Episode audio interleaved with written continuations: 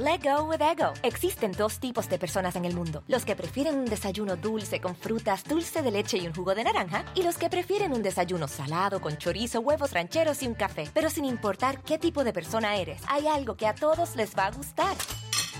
Los crujientes y esponjosos Ego Waffles. Ya sea que te guste un desayuno salado, con huevos o salsa picante encima de tus waffles, o seas más dulcero y los prefieras con mantequilla y miel. Encuéntranos en el pasillo de desayunos congelados. Lego with Ego.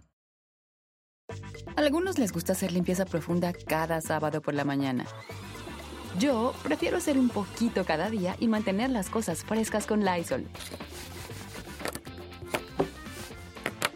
Las toallitas desinfectantes de Lysol hacen súper conveniente limpiar superficies como controles remotos, tabletas, celulares y más, eliminando el 99.9% de virus y bacterias. No solo limpies, limpia con Lysol.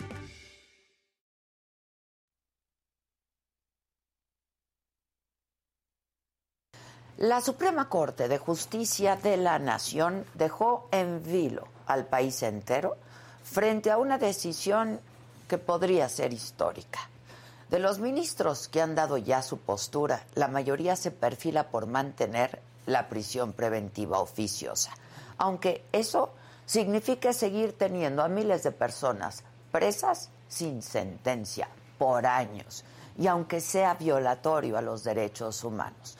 Pero los matices del asunto son mucho más complejos. La Corte tiene en sus manos un tema que es trascendental. Lo que comenzó a discutirse ayer es si entre sus facultades está o no la posibilidad de evitar la aplicación del texto constitucional. En este caso, una parte del artículo 19 que habla sobre la prisión preventiva oficiosa. Si la Suprema Corte acepta que tiene la facultad de hacer inaplicable una parte del texto constitucional porque atenta contra los derechos humanos, sería una resolución muy importante, histórica entonces, de muy alto impacto. Porque estaríamos hablando de que la Corte ejercería control sobre normas constitucionales y estaría reconociendo que aunque el texto de nuestra Carta Magna dicte una cosa, es posible discutirlo y ordenar su modificación. Además, esa ruta sería el inicio para empezar a pagar esta deuda histórica con aquellas víctimas del abuso y la mala aplicación del texto constitucional. En este caso, con las personas que están presas por años sin sentencia y que representan casi a la mitad de la población encarcelada. Tener esto en cuenta es clave para entender la ruta de la discusión, porque en contraparte, entre los ministros que expresaron ya su rechazo al proyecto de su colega Luis María Aguilar, que propone que la Corte haga inaplicable parte del artículo 19 constitucional, hubo un ministro que destacó. La Constitución no puede declararse inconstitucional, incluso cuando la Corte Interamericana ya haya dictado que la prisión preventiva no es correcta. Para los ministros que señalaron su negativa, la Suprema Corte no está habilitada para controlar normas constitucionales. Y bajo este parámetro la pelota tendría que ir a la cancha del legislativo, porque si la Corte lo hace estaría, dicen, vulnerando la división de poderes. Y aquí es donde las posturas chocan. Si la Suprema Corte, como dicta la ley, tiene la función de ser guardián y garante de la Constitución, entonces, ¿debería o no hacer inaplicable una parte del texto porque viola derechos que están consagrados precisamente ahí, en nuestra Constitución? En la sesión de ayer, el último en tomar la palabra fue el ministro Alberto Pérez Dayán, quien dio un argumento quizá más matizado. Fue contundente al decir que la prisión preventiva oficiosa sí puede derivar en abusos. Bueno, los hemos visto. Pero dijo también que no corresponde a la Corte determinar la inaplicación de la ley. La discusión en la Suprema Corte apenas inicia Y aunque hay una tendencia ya marcada a no llegar a los ocho votos necesarios, falta todavía escuchar a otros seis ministros y ver si se va a pedir una adecuación al proyecto o llegan pues a otro tipo de acuerdo. Lo que es cierto es que estamos ante una de las discusiones más trascendentales que haya tenido la Corte y la resolución que se dicte podría transformar la vida de las 92.500 personas, 92.500 personas que están presas sin condena en México. Y como ya lo hemos hablado aquí muchísimas veces, la mayoría de los reos sin sentencia son personas o con bajo nivel de estudios, empobrecidas, y la ampliación del catálogo de delitos que ameritan prisión preventiva solo ha logrado abarrotar las cárceles. Pero no hay justicia.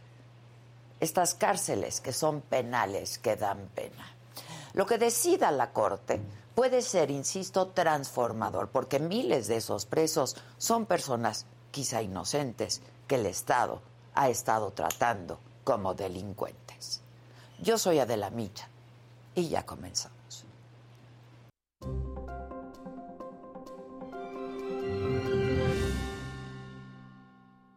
Hola, ¿qué tal? Muy buenos días. Los saludo con mucho gusto y que es martes, martes 6 de septiembre. Hoy, el Pleno de la Suprema Corte de Justicia continuará con la discusión de la constitucionalidad de la prisión preventiva oficiosa. En seis meses será posible iniciar el rescate de los 10 mineros atrapados en el pozo de carbón del Pinabete en Coahuila, han dicho. Las familias van a recibir en estos días la indemnización. El secretario de la Defensa Nacional, el general Luis Crescencio Sandoval, aseguró que la Guardia Nacional va a continuar siendo una institución civil. En los otros temas, ventas de celulares premium crecen por noveno trimestre consecutivo.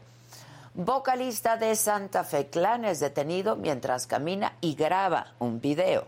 El US Open se queda ya sin favoritos. Rafa Nadal mi Rafa Nadal fue derrotado en octavos, algo que no ocurría desde 2016. De todo esto y por supuesto mucho más estaremos hablando esta mañana. A quien me lo dijo Adela, no se vaya.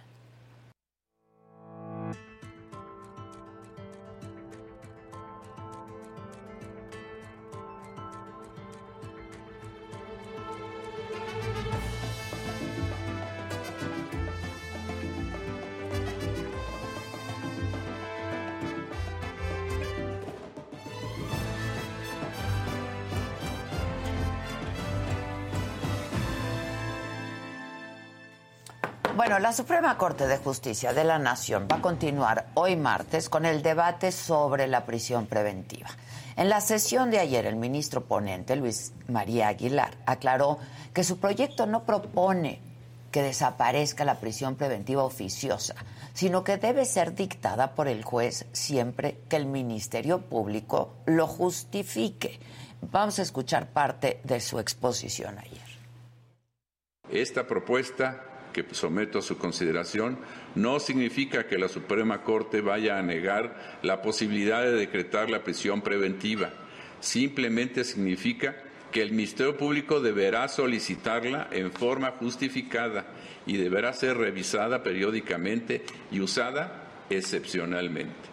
Tampoco significa que se proponga que las personas que actualmente están internas deban ser liberadas en automático con motivo de una decisión que se pudiese aprobar.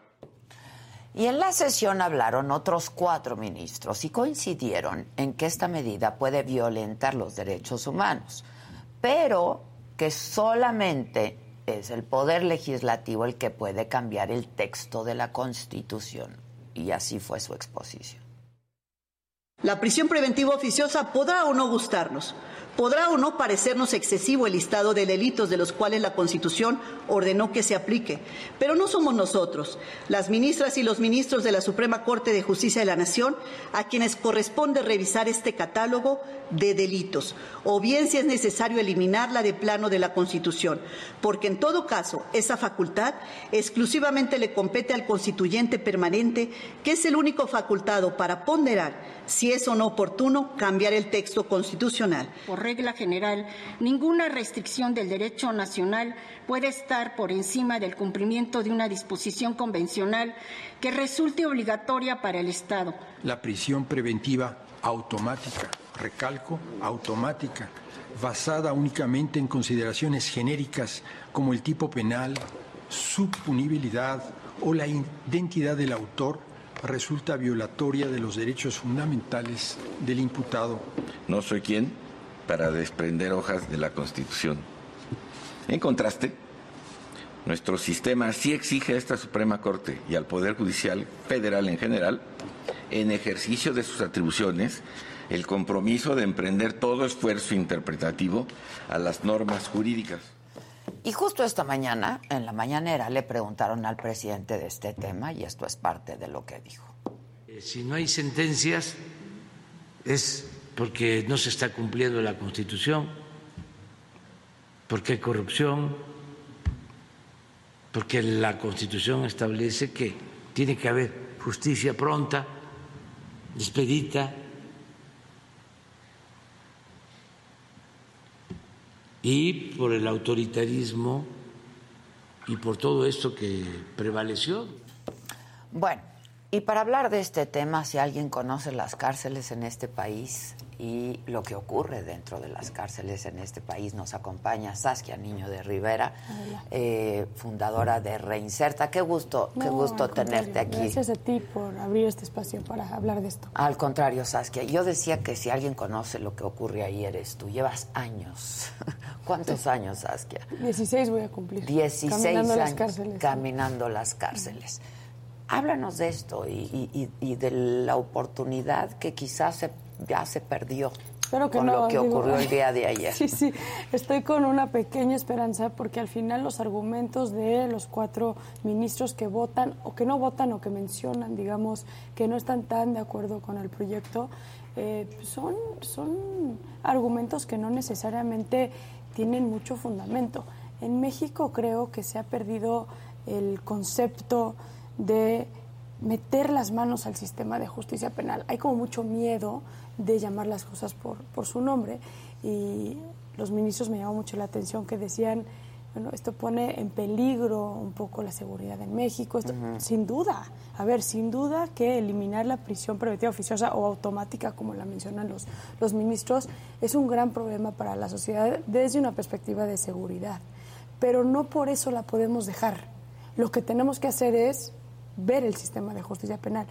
Dentro de los varios argumentos que la cuatro transformación ha tenido eh, el subsecretario de, Seguridad, de Adán Augusto, el propio presidente, tiene que ver con se va a hacer más corrupto, el sistema le vamos a dar herramientas a los jueces para que sean corruptos.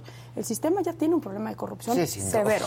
Si no lo ven es porque pues, a mí me parece una ofensa absoluta que salgan a decir esto en vez de decir tenemos un problema que se llama ausencia de Estado de Derecho porque nuestro sistema de justicia penal está completamente rebasado y sí, si nuestro, nuestro sistema funcionaría, sin duda alguna, la prisión preventiva oficiosa sería no sería necesaria. Pero dado a que tenemos un problema terrible de corrupción, desde el legislativo le tienen que decir a los jueces, hey, no confiamos en ustedes, por ende, ahí les va la lista de lo que ustedes no pueden determinar bajo ninguna circunstancia que no sea prisión preventiva oficiosa. Porque eso es la lista del artículo 19. Pues, pues claro, porque pues el catálogo se ha hecho más grande, ¿no? Mucho más grande, pero además, pues a criterio de los jueces, pues se dicta la eh, prisión preventiva oficiosa. Ni siquiera es a criterio de los jueces. Lo que le está diciendo el legislativo al juez es, tú no tienes las capacidades, porque eres un corrupto, Exacto. de determinar, porque entonces yo tengo miedo que mañana el secuestrador o el homicida o el de la delincuencia organizada te dé una lana y tú digas, no le voy a dictar Pero eso el ya está pasando. Claro, pero aparte imagínate de la ofensa que desde el legislativo tengan que limitar al sistema de justicia penal de esta manera. Eso es un problema mucho más grande que siquiera hablar de la prisión preventiva oficiosa. Ahora, dado eso, México tiene que caminar y yo celebro que la Suprema Corte de Justicia y especialmente los ministros que votaron a favor de esto o que expresaron su interés a favor, que se atrevan a hablar de esto, porque este tipo de propuestas nos arrinconan como sociedad y como policía, como ejecutivo a que hagan algo del sistema de justicia penal. Claro que va a traer un problemota para las víctimas, para la sociedad en general, pero si no lo hacemos así, cada vez más perdemos la fuerza del Estado de Derecho en este país, porque la gente tiene miedo, la gente no denuncia, la gente no termina en la cárcel los que sí son inocentes, el sistema está corrupto, entonces es, es, es un verdadero eh, fracaso. Si te fijas, Adela, las negociaciones o los lo que dice la gente es, sí, pero entonces hay que cuidar a las víctimas. Claro que hay que cuidar a las víctimas. También hay que cuidar a los supuestos victimarios. Una cosa no tiene que ver con otra. Sí, pero hay que cuidar a los testigos. Hay que crear un programa especial que trabaje con los testigos y que no por no vulnerar los derechos de este lado para protegerlos de estos. Sí, porque estamos hablando de una cantidad enorme de la población en Casi cárceles. 100,000. Casi 100 mil personas. personas están presas sin sentencia. Sin sentencia. ¿Y cuánto tiempo? Yo conozco Han pasado personas- hasta 17, 20 años, ¿no? Sin en sentencia. el, en el y entonces, ¿dónde? de 18 años. 18 años. Y entonces, ¿dónde está la presunción de inocencia, no? Que aparte es increíble porque la ley dice que se tiene que respetar la presunción de inocencia hasta que se compruebe lo contrario. Exacto. Sin embargo, lo que hacemos es exactamente lo, Lo contrario. Claro, claro. Tenemos también este eh, eh, a Damián Cepeda, él es senador panista y es integrante de la Comisión de Justicia. Damián, ¿cómo estás? Buen día. Muy buenos días, me da mucho gusto saludarte, Adela, y por supuesto también a tu invitada. Gusto saludarte. Saskia, no sé si ya la conoces, pero es una Sí, mujer que lleva supuesto. muchos años trabajando eh, este tema, ¿no? Y ayer veíamos tu tweet donde decías, pues ya se acabó, ¿no? La Corte rechaza la no aplicación de la prisión preventiva oficiosa en México bajo la lógica de los ministros que deciden no elimita- eliminar esta dañina herramienta. Pero a ver, este, tú que estás en la comisión, pues ¿qué, qué le toca al legislativo también, Damián? No, sin duda alguna, Adela, el problema, el origen del problema es el legislativo. Yo eso hago un reconocimiento. Yo voté en contra y lamentablemente es un tema en donde prácticamente todos los partidos eh, apoyaron y fue más bien las individualidades las que rechazamos esto. Esto es por una confusión terrible que se tiene en este país, incluyendo a gobernadores, fiscales, presidente de la República, alcaldes, legisladores, dirigentes partidistas y todo, del funcionamiento del sistema de justicia penal. Saber qué significa la prisión preventiva oficiosa, que parece que en el gobierno no lo entienden. Significa cárcel sin juicio, cárcel sin probarte la culpabilidad. O sea, la gente normalmente confunde el término con es que queremos que los culpables estén en la cárcel. No, pues yo también. Pero el hecho de que la fiscalía, que por cierto no son autónomas, que es una mentira que lo sean, y que tienen claramente una subordinación a los gobernadores o al presidente de la República, el hecho de que una fiscalía diga, te acuse de que tú eres culpable de algo, no importa la gravedad del delito, no quiere decir que tú seas culpable. Déjame poner un ejemplo, te pueden acusar de asesinato, es bien grave, ¿verdad? O de extorsión, o de secuestro, lo que quieras. Y resulta ser que tú ni siquiera estabas en el país. Nada más que el momento para probar que no estabas en el país es otro en el proceso. Pues si te acusan y si el juez decide procesarte por ello, te van a meter al bote. Tú eventualmente vas a probar tu inocencia, fíjate nada más lo ilógico, pero mientras vas a estar en la cárcel. Eso es una violación total de derechos humanos. De hecho, la prisión preventiva oficiosa es la mayor violación de derechos humanos que existe en este país de manera legal. Porque después de la vida, lo más valioso que tenemos es la libertad. Y te pueden tener en la cárcel, dice la Constitución, hasta dos años. Pero la verdad es que sabemos que te dejan ahí un montón de tiempo. Entonces, lo que ha venido haciendo el legislador en un populismo penal, queriendo mandar el mensaje de sí, soy muy duro contra la delincuencia, es poner delitos con los cuales te mandan a la cárcel sin probarte tu culpabilidad y esto es una violación terrible a los derechos humanos. Ahora bien, dice el gobierno y dicen los defensores de la figura, es que si no van a salir los delincuentes y tienen riesgo de peligrosidad las víctimas y demás. No es cierto. Hay dos figuras. Una es la prisión preventiva oficiosa, que es que sin ninguna valoración del juez, no puede el juez hacer otra cosa. Si te acusan de ese delito, te tienen que meter a la cárcel, sin probarte tu culpabilidad.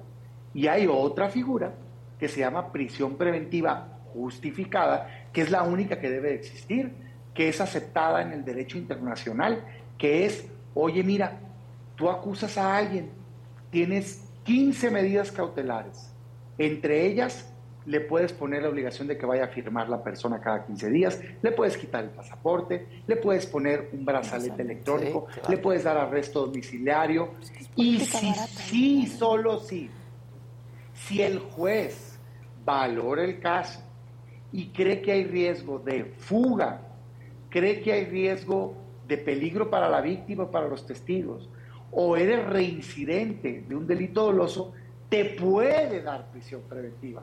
Pero fíjate la diferencia. El juez valorando tu peligrosidad o el riesgo de fuga del caso, te puede mandar a la cárcel. No así la oficiosa que es, tu juez no me importas, con permiso, yo voy a invadir tu facultad y yo, legislador, digo que esa persona, si la acusan de eso, va a la cárcel. eso, mira, viola todos los derechos humanos posibles de las personas. Y por, eso, llega a la corte. Profundamente que no la quiten. Y por eso llega a la corte, ¿no? Llega a la corte y me parece, mira, yo ahorita estoy desde mi doy clase, este, orgullosamente. Tu cubículo. Y, y hoy, y hoy, hoy, hoy hablé de eso, precisamente estaba hablando, coincidió. Llega a la corte por una reforma tramposa que hace Morena, que es querer que los delitos fiscales tengan prisión preventiva oficiosa, pero lo intentó hacer sin siquiera cambiar la constitución, o sea, ya era la cabose, o sea, ya ni siquiera era en la constitución, era como no me dan los votos, lo voy a meter por la puerta de atrás. Y esa impugnación hace que un ministro valiente abra el debate total de la prisión preventiva oficiosa, el ministro Aguilar, y dice, oye, no, espérame, es que esto, esta figura no debe de poderse aplicar en México.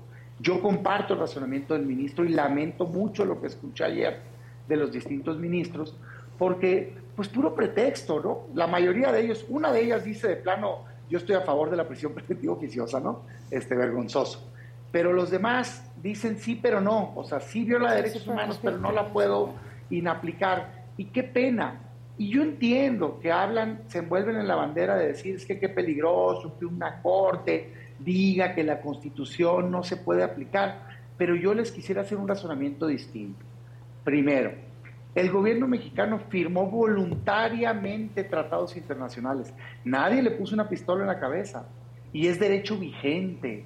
El artículo primero de la Constitución, la misma Constitución que están alegando que no se puede no aplicar, dice que los derechos humanos, tanto de la Constitución como de los tratados, se tienen que respetar. Dos, la misma Constitución, el artículo primero, establece un principio pro persona y establece un principio de progresividad de los derechos humanos. ¿Qué quiere decir esto? Que siempre el Estado mexicano está obligado a establecer, actuar, interpretar a favor de los derechos humanos de las personas. Si tienes una contradicción entre dos decisiones, está obligado por la Constitución el Estado mexicano a optar por la opción que protege los derechos humanos. Y tres, el principio de progresividad nos dice que no se puede jamás ir para atrás y restringir los derechos humanos a la persona. Entonces, si en 2011 se aprobó una reforma de derechos humanos que estableció esos principios, a partir de ese momento no se podría restringir ni un solo derecho humano en México. Si no, ¿para qué sirve? ¿Para qué hicieron esta reforma? Si va a ser nada más letra muerta. Entonces, la reforma que después hicieron los legisladores de meter más delitos ridícula, ahora todo quieren prisión preventiva oficiosa. Ridículo, estoy hablando robo, pues, ¿no? O sea, ahorita robo es cárcel sin juicio. Eh, fue posterior, entonces restringe derechos humanos. Los ministros perfectamente pudieron haber hecho un alegato de protección de la Constitución, no irse necesariamente a este debate de si el tratado está por encima de la Constitución. Ajá, sí, sí, entonces, la tristeza es que en México entonces, pues está lleno las leyes de buenas intenciones que no se pueden este, cumplir. Yo hoy pongo el ejemplo extremo que ponía ayer en mi tweet.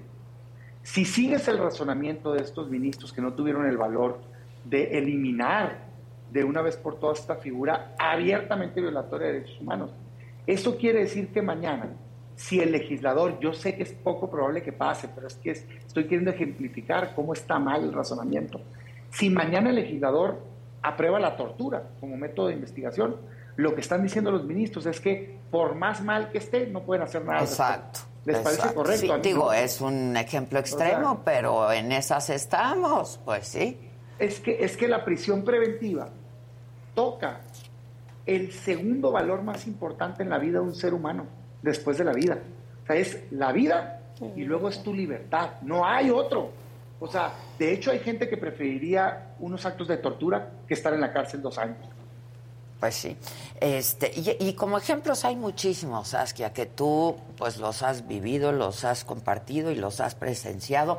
Yo entrevisté hace unos días a Rosario Robles y me decía, yo conocí en la cárcel mujeres que estaban ahí por haberse robado un gancito.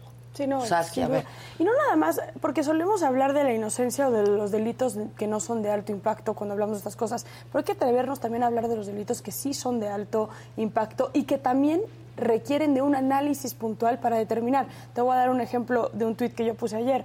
Una mujer que asesina a su esposo tras años de, violencia. extrema y luego una, eso no y entra como homicidio. Otro homicidio una mujer que se dedica al secuestro y mata a su víctima por ausencia de pago. Ambos son homicidio. La posibilidad de que un ministerio público y un juez analicen los casos y determinen el nivel de peligrosidad de esa persona para decir, oye, esta mujer no es que sea una asesina, mató en una situación puntual. Y extrema, era su vida o la de él. Pero no quiere decir que esa mujer va a ir matando a hombre que se le ponga enfrente. Claro. Versus el otro caso, que es seguramente si esta mujer tiene un modus operandi donde si no pagan el rescate matan y aparte estás hablando de un secuestro, esta mujer es un peligro para la sociedad. Adela, no podemos olvidar la base de la cárcel. ¿Para qué sirve la cárcel? La cárcel sirve para segregar a quienes son un daño para la sociedad. O sea, no lo que hicieron nada más, sino son un daño peligran con el futuro de una sociedad y para salvaguardar la integridad también de ese individuo ante el linchamiento o posible linchamiento de una sociedad. ¿Por qué estamos metiendo a la cárcel a personas que no necesariamente son un peligro para la sociedad? ¿Y por qué no nos atrevemos a humanizar el sistema para que alguien determine si esa persona es peligrosa para la sociedad? Pero ya lo estamos diciendo desde el legislativo. Respeto mucho el trabajo de Damián, es un hombre de, lucha y, y al cual admiro mucho.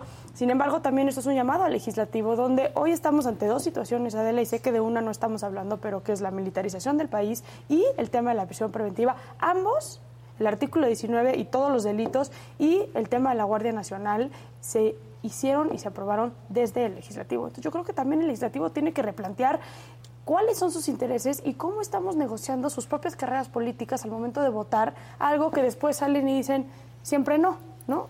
Hoy dijo el presidente, ya cambié de opinión. A pregunta expresa de usted hace unos años decía que el ejército no tendría que estar en las calles. Dijo, bueno, pues ya cambié de opinión. Que se vale, ¿no? Yo, yo, yo creo que se puede respetar muchísimo. Yo siempre lo he dicho, y no es que esté a favor o en contra del presidente, pero yo siempre voy a respetar a un político que se atreva a decir en este país me equivoqué. Porque pareciera que en este país los políticos, así les cueste lo que se cueste, se aferran a lo que dijeron o lo que hicieron cuando muchas veces son humanos y se vale decir. Sí, y de pronto la realidad te rebasa, claro, ¿no?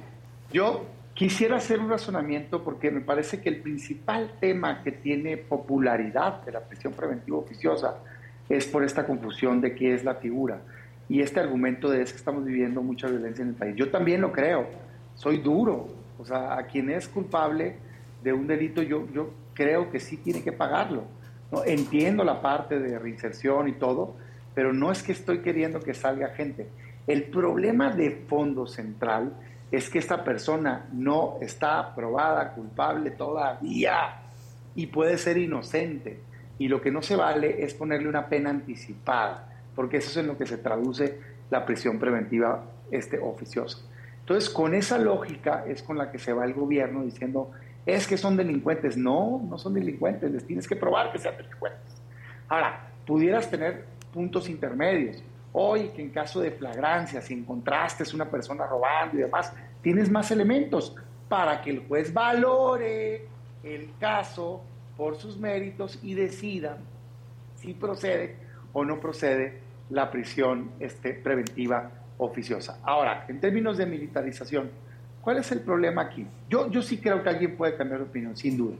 Creo que sí hay una liga nada más muy directa entre una promesa específica que hizo el presidente de la República, que fue uno de los principales motivos por los cuales la gente votó por él, que es hay un fracaso en la política de seguridad pública en la estrategia de este país y yo la voy a cambiar y te prometo que voy a mandar la carta a las calles y llegar y hacer lo contrario. O sea, me parece que sí tendría que haber un esquema de rendición de cuentas de él. Pero más allá de eso, que es lo que yo he estado diciendo y que voy a decir hoy en el Senado, eh, el tema es el siguiente, tienen derecho a proponer lo que quieran, lo que no tienen derecho es a violar la Constitución. O sea, la Constitución dice que todos los cuerpos de seguridad pública son civiles y que la Guardia Nacional tiene que estar adscrita a la Secretaría del Ramo de Seguridad Pública. Lo que el presidente quiere hacer es, como no le dan los votos para una reforma constitucional, quiere aprobar a través de una ley secundaria la militarización del país. Eso no se puede. Sea, sea simpatizante del presidente, estés de acuerdo en la militarización o no, no se puede, porque tiene que haber Estado de Derecho, se tiene que cuidar la Constitución y en todo caso que se abra un debate para cambiarla. Segundo, tiene que haber un debate serio. Pues sí, bueno, lo que pasó en diputados, mi querido Damián. Con todo respeto, pero es una burla. No, sin mucho respeto, porque es una falta de respeto, porque eh, eh, fast track, un asunto tan delicado y tan importante, ¿no? En un día, o sea, ¿qué análisis puedes hacer en un día? Ninguno. Cuando estás hablando del principal problema del país, más de 120 mil homicidios dolosos, la mayoría ligados al crimen organizado más del 30% en territorio dominado por el crimen organizado, secuestros, extorsiones, violaciones, gente colgada de puentes, incendios de oficinas, actos de terrorismo. Y tú en un día, en un día, apruebas el nuevo modelo, digamos, de seguridad pública. No, yo no estoy de acuerdo. Yo por eso exijo, esa es mi palabra, le exijo a la mayoría que abramos un debate serio en el Senado, que se haga parlamento abierto, que se escuche al ciudadano, que vaya el gobierno federal a explicar por qué quiere militarizar el país, que vengan los gobiernos estatales y municipales a hablar de cómo se ha fortalecido o no, que evidentemente se han abandonado las policías locales y que juntos encontremos un modelo que sí funcione, pero no que se haga con, digamos, superficialidad. ¿no? Pues, Entonces yo de veras exijo un, análisis serio y por supuesto que estoy en contra Pero para que pase se necesita mayoría simple, que Morena la tiene. ¿No? Entonces. Pero no se requeriría, porque debería de ser reforma constitucional, pero lo van a hacer. Te adelanto, Adela, que lo vamos a impugnar. ¿Cuál se va a ir a la Corte, claro. Y la Corte, pues ya la vimos, ¿no? Este, no nada más en esto. Yo creo que en esta reforma de militarización sería penoso en la carrera política de un ministro o ministra que diga que no es inconstitucional porque basta con tener ojos y saber leer para ver que el 21 constitucional dice que debe ser civil. Pero lo que sí creo es que le pueden hacer ganar unos años al gobierno, que es lo que ha hecho la Corte. El acuerdo pasado de militarización es de mayo de 2020 y es hora que no se les ocurre que es importante debatirlo. O sea, es que la Corte juega política. Ah, bueno, un tema que tiene que ver con, con medios, este, Adela, radiodifusión, hace apenas unas dos semanas resolvieron, tenía cinco años ese asunto en la Corte. Eso no es justicia, es simulación. Sí, pues, y no deberían de estar haciendo política los ministros, están para otra cosa, ¿no? Es que ni los ministros, Adela, ni el legislativo, ni... aquí hay una, una aprendizaje yo creo que tiene que haber muy puntual, que es la seguridad en este país no puede estar politizada. Porque uno, hay reformas que tienen que existir y programas de prevención del delito que tienen que existir mucho más allá de la temporalidad de un senador, de un diputado o de un presidente O, cualquiera en el gabinete en ese, en ese sentido. Y dos, la seguridad en este país no debería de tener color político. Es un absurdo el que hoy tengamos una lista que se amplió de prisión preventiva oficiosa por el a hecho 41 a 41 por el hecho de que hay una ciudadanía enojada que ha confundido la justicia por venganza. Entonces, ¿qué hacen desde el legislativo? Ah, ¿quieren venganza? Les vamos a dar venganza. Más años para quienes hacen esto, más delitos que se van a la cárcel, más. Eso es política barata. Y tenemos también que entender que necesitamos políticos en este país que se atrevan a decir, esto no tiene que ver con mi color de partido o con mis creencias personales, esto es el bien de México puntualmente. Hoy, el, el tema de la militarización no es algo que está saliendo ahorita. Llevamos muchos años donde también desde el legislativo se ha aprobado una serie de, cosas como el presupuesto de Sedena, este, como el cambio de la Policía Federal a la Guardia Nacional, que nos han llevado a que hoy estemos a una ruptura de hilo de que este país se militarice. Y sin duda en la Suprema Corte y demás, pero tuvimos a un presidente que salió a amenazar a la, Suprema Corte. Lo dijo clarito, ¿no? me arrepiento. me arrepiento de los cuatro ministros que nombré, que por cierto él no los nombró, pues no está en su facultad. Sí, es que él propone.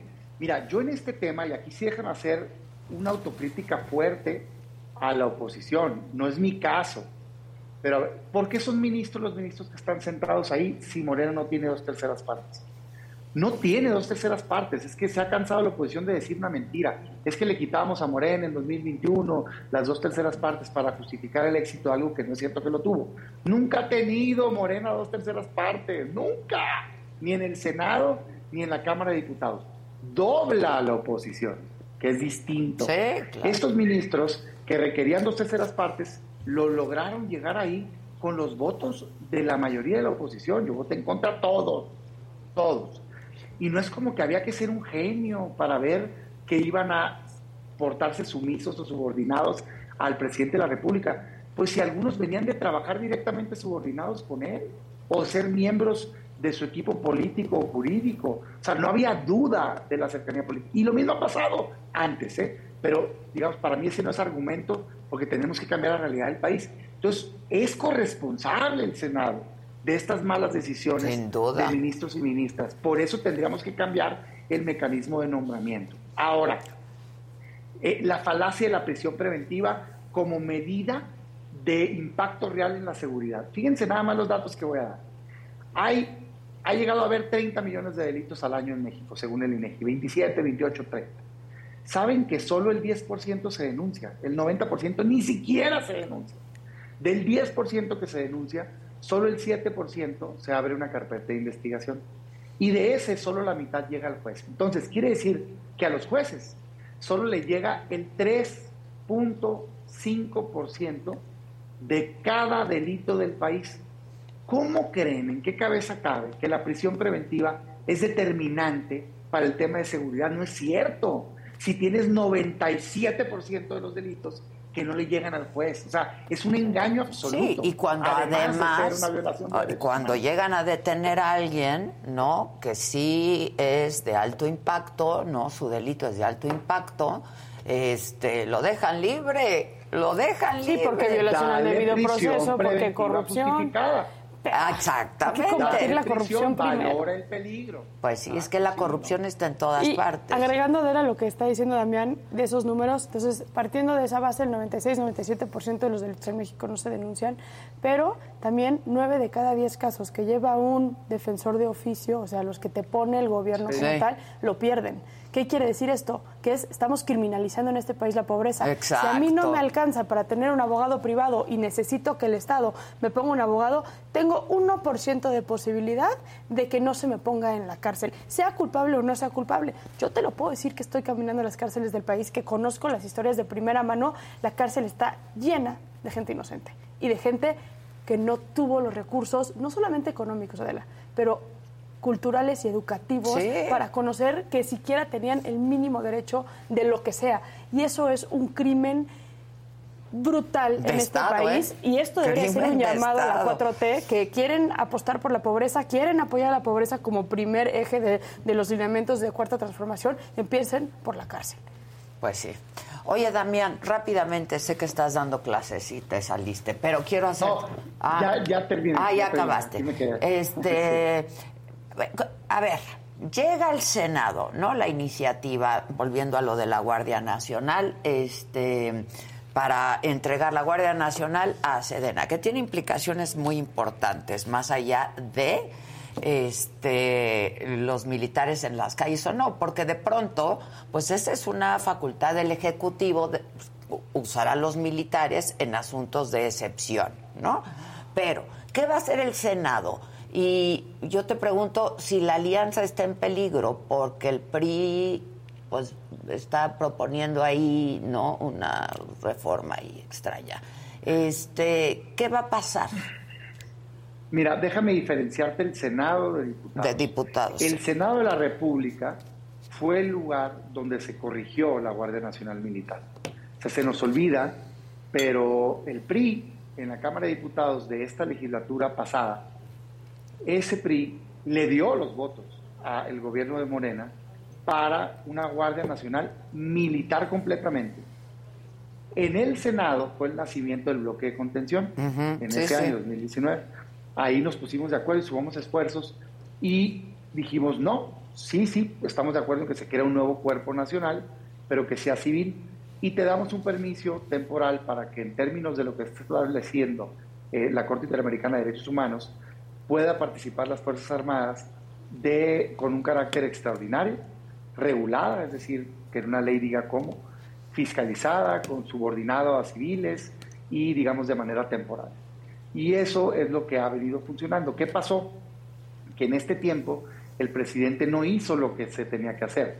Esa Guardia Nacional Civil se creó bajo la lógica de, en tanto la estás formando y tienes el suficientes elementos civiles, te van a poder ayudar en tanto se separen ¿no? de sus funciones en la Guardia y también te va a poder apoyar las Fuerzas Armadas con, digamos, estas reglas. Muy bien.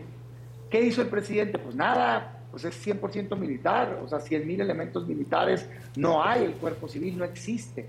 Entonces hoy lo que quiere es pasarle la inscripción ya a la Sedena y eso evidentemente es ilegal.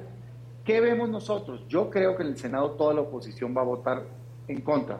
Ya han, digamos, establecido las posturas y demás.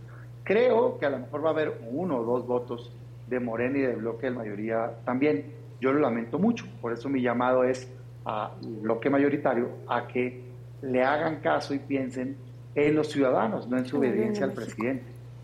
Y que recuerden que ellos mismos aprobaron ese artículo 21 constitucional, que más allá de si están de acuerdo o no, híjole, pues nomás lo lean, pues es que ni siquiera necesitas ser abogado, con tener ojos y leerlo, ya te das cuenta que esta reforma es ilegal. Ahora, al mismo tiempo se mete esta iniciativa en diputados del PRI, casualmente. Sí, exacto. todo este, este asunto del juicio político y de los expedientes y demás. Pues yo, yo, digamos, para empezar, yo no soy promotor de la alianza.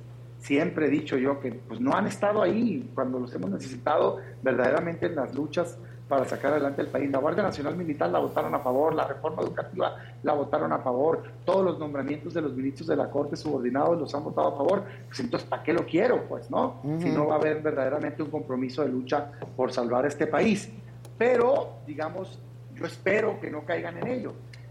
No soy ingenuo, tengo años en política y yo si no me chupo el dedo y no les creo que eso sea un acto aislado de una legisladora. Espero que la presión política pueda más y que no se animen a hacerlo. Ahora, que no se nos olvide que en el marco de la elección de Hidalgo ya habían presentado algo similar como coqueteando, ¿no? Como mandando el mensaje de, pues igual y si me la das, este, te doy los votos. Si eso pasa, yo creo que ya es el último clavo al ataúd y creo que espero, espero que nadie sea tan ingenuo para seguir creyendo que hay un verdadero compromiso. Ojalá y no pase. Ahora, si en diputados le dan los votos, yo sinceramente sí confío en este tema en mis compañeros legisladores, incluyendo los de ese partido, porque ya demostraron en el pasado que se fajaron, esa es la verdad, y que no se doblaron, pero pues, pues vamos a ver. Pero pues ve tú a saber, ve tú a saber. Damián, este, no sé si ya vieron la serie de Florence Cassé. Sí, yo ya. Este, y entonces está ahí el caso Vallarta, por ejemplo, ¿no? Que es un hombre que lleva, ¿cuánto? Sí, como desde el 2006, 2005. Siete años, 18 años en la cárcel sin sentencia, ¿no? Este, ¿y tú ya lo viste, Damián? Ya lo vi y debo decirte que me impactó. Digo, a ver, entendiendo que es una producción, no tengo tampoco por qué asumir que todo lo que digan es verdad. Bueno, es un Este, documental, que- están las voces ahí. Es una hablando, investigación interesante ¿no? Es de una investigación Sí, muy sí, una buena de Jorge. Ahí te voy mi, mi opinión. En el caso de él entiendo que hay varios juicios, no nada Sí. más ese. Eso es lo ¿no? que la Este, gente no sabe y no se dijo en el documental, que él está... Pero, Damián, lo que sí hay que saber es, aún no lo absuelven por el caso eh, que está relacionado con Oh, sí. Ezequiel y Porque todos le esos. hicieron- porque le hicieron acumulación, entiendo. Pero bueno, este, más allá de eso, te voy a decir lo que a mí me impactó y no traía tan presente en mi mente que eso había pasado así y es injustificable. Lo que yo de veras no logro entender, y mira que son gobiernos de mi partido, es como si había pasado este acto a finales del sexenio de Fox y estaba el titular de la AFI en aquel entonces involucrado. Y antes del nombramiento del nuevo presidente de la elección, ya había aceptado el montaje. Sí, pues sí. ¿Cómo fregados lo nombraron secretario de Seguridad Pública? O sea, yo ahí sí digo, ah, o sea, como que traía Pues yo... es que fue una estrategia que gusta. energía. Fue una estrategia que ¿qué gustó. es esto? Pero, O sea, no- Damián, sí, pero... Se hizo así y no nada más fue la única. Vámonos más atrás. Los Tolmex. La banda de los Tolmex fue la misma estrategia. Google en los Tolmex entró la policía con los medios de comunicación, las jaulas con, la, con donde se supone que tenían a las víctimas, ahí los secuestradores en el piso. O sea, es la misma dinámica. A García Luna le encantaba hacer esto como estrategia y yo creo que se convenció al presidente de Calderón en ese momento de decir esto nos va a dar percepción de seguridad. A la gente le gusta A y mí- esto es parte de lo que se toca en el documental. Este, Loret, Pablo Reina. Sí, a la gente le gusta tener en la mañana durante 50 minutos que están reventando una casa de seguridad, que están salvando a víctimas, porque la gente está desesperada y se Sabiendo juega. que es un montaje, perdón. Yo no sé si, yo no sé si ¿cómo sabía que eran un montaje. Yo, yo no, ahí sí no, perdón. bueno, yo- en el documental se oye el 4-3-2, no se pueden, no, no, no se pueden echar tantito para atrás, no se pueden esperar tantito. Bueno, entiendo que lo que él acepta, pues digo, igual no lo vi yo ahí, es que cuando menos es una, ¿cómo le dicen? Como que lo volvieron a hacer a petición de los medios, más que un montaje. Él alega, no, es que me pidieron que les explicara cómo. Y entonces No, no. actuar. Ahí lo, ahí lo alega dice. García Luna, pues, ay, sí, y eso, entonces ahí va el secretario y le obedece a un reportero, ¿no? Sí, no, sea, yo eso, eso en sí mismo, ese solo hecho, me parece injustificable que lo hayan nombrado secretario de Seguridad. O sea, indefendible, ¿eh? así, indefendible. Y luego todo el tema ya de la posible tortura y demás que se muestra ahí, no, no, no, no, no. Yo no soy defensor de oficio de nadie, no me interesa si son emanados de mi propio partido. Lo que está mal está mal y hay que decirlo tal cual.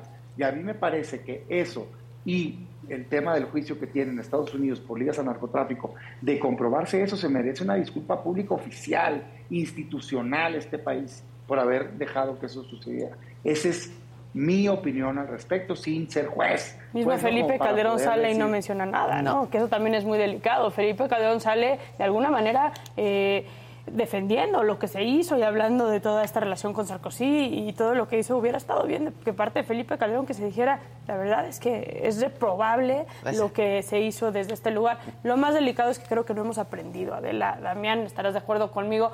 Nada ha cambiado desde que la Suprema Corte de Justicia determinó la libertad a lo que yo sí creo una secuestradora, una mujer que se dedicaba al secuestro. Yo no creo en la inocencia de Flores Cassés, pero sí creo Sí, que en este país yo prefiero que salgan todos los criminales de la cárcel que tengan que salir, a ver si ya sí entendemos en este país que no podemos violar al debido proceso a como nos da la gana, porque así como metemos a culpables en la cárcel por medio de violación al debido proceso, también metemos a inocentes a, a- a la cárcel. Y lo peor es que este país no ha cambiado y hoy por hoy seguimos usando los medios de comunicación para hacer carrera política o para generar la percepción. El caso más claro que tenemos en este sentido es el de Just Stop con, con todo este tema. sí.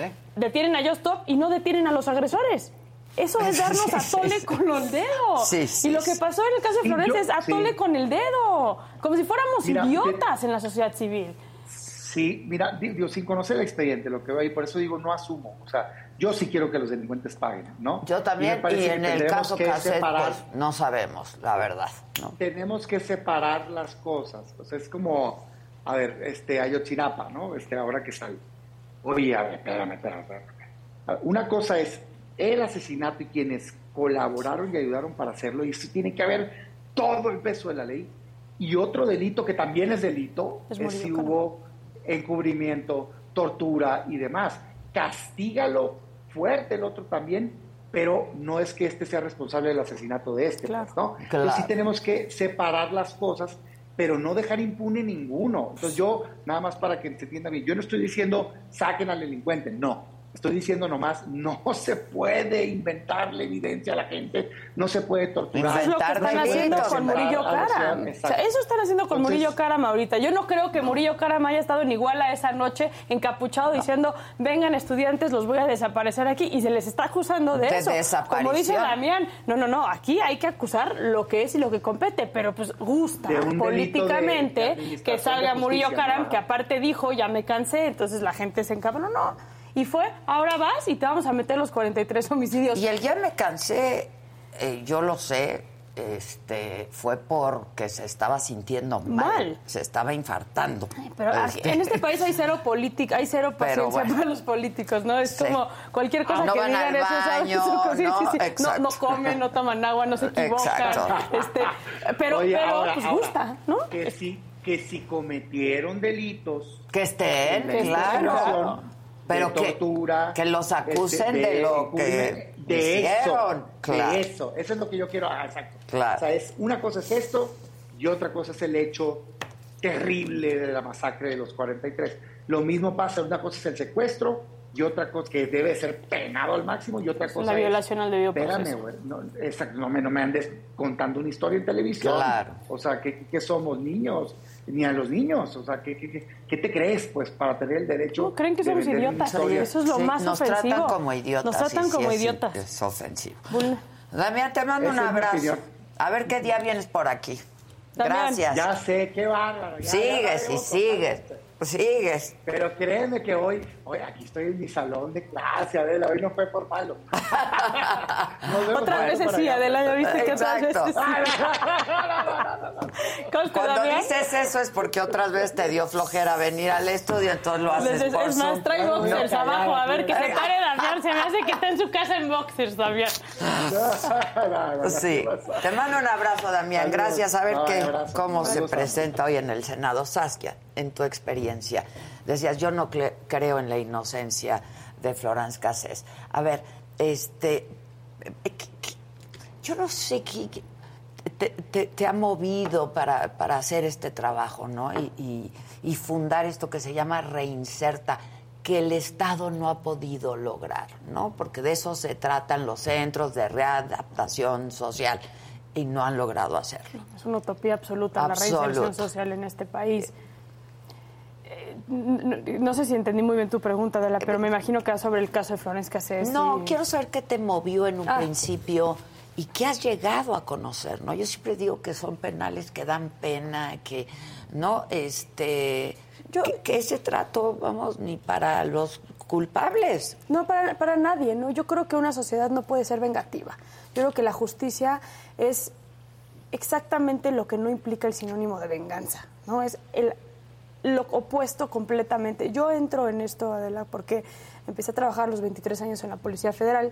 Yo era la encargada de supervisar desde la Coordinación Nacional Antisecuestro la segregación de secuestradores. Te acordarás hace 15 años, hace 10 años, que se puso muy de moda que los secuestradores debían de estar en áreas específicas dentro de los penales de máxima seguridad.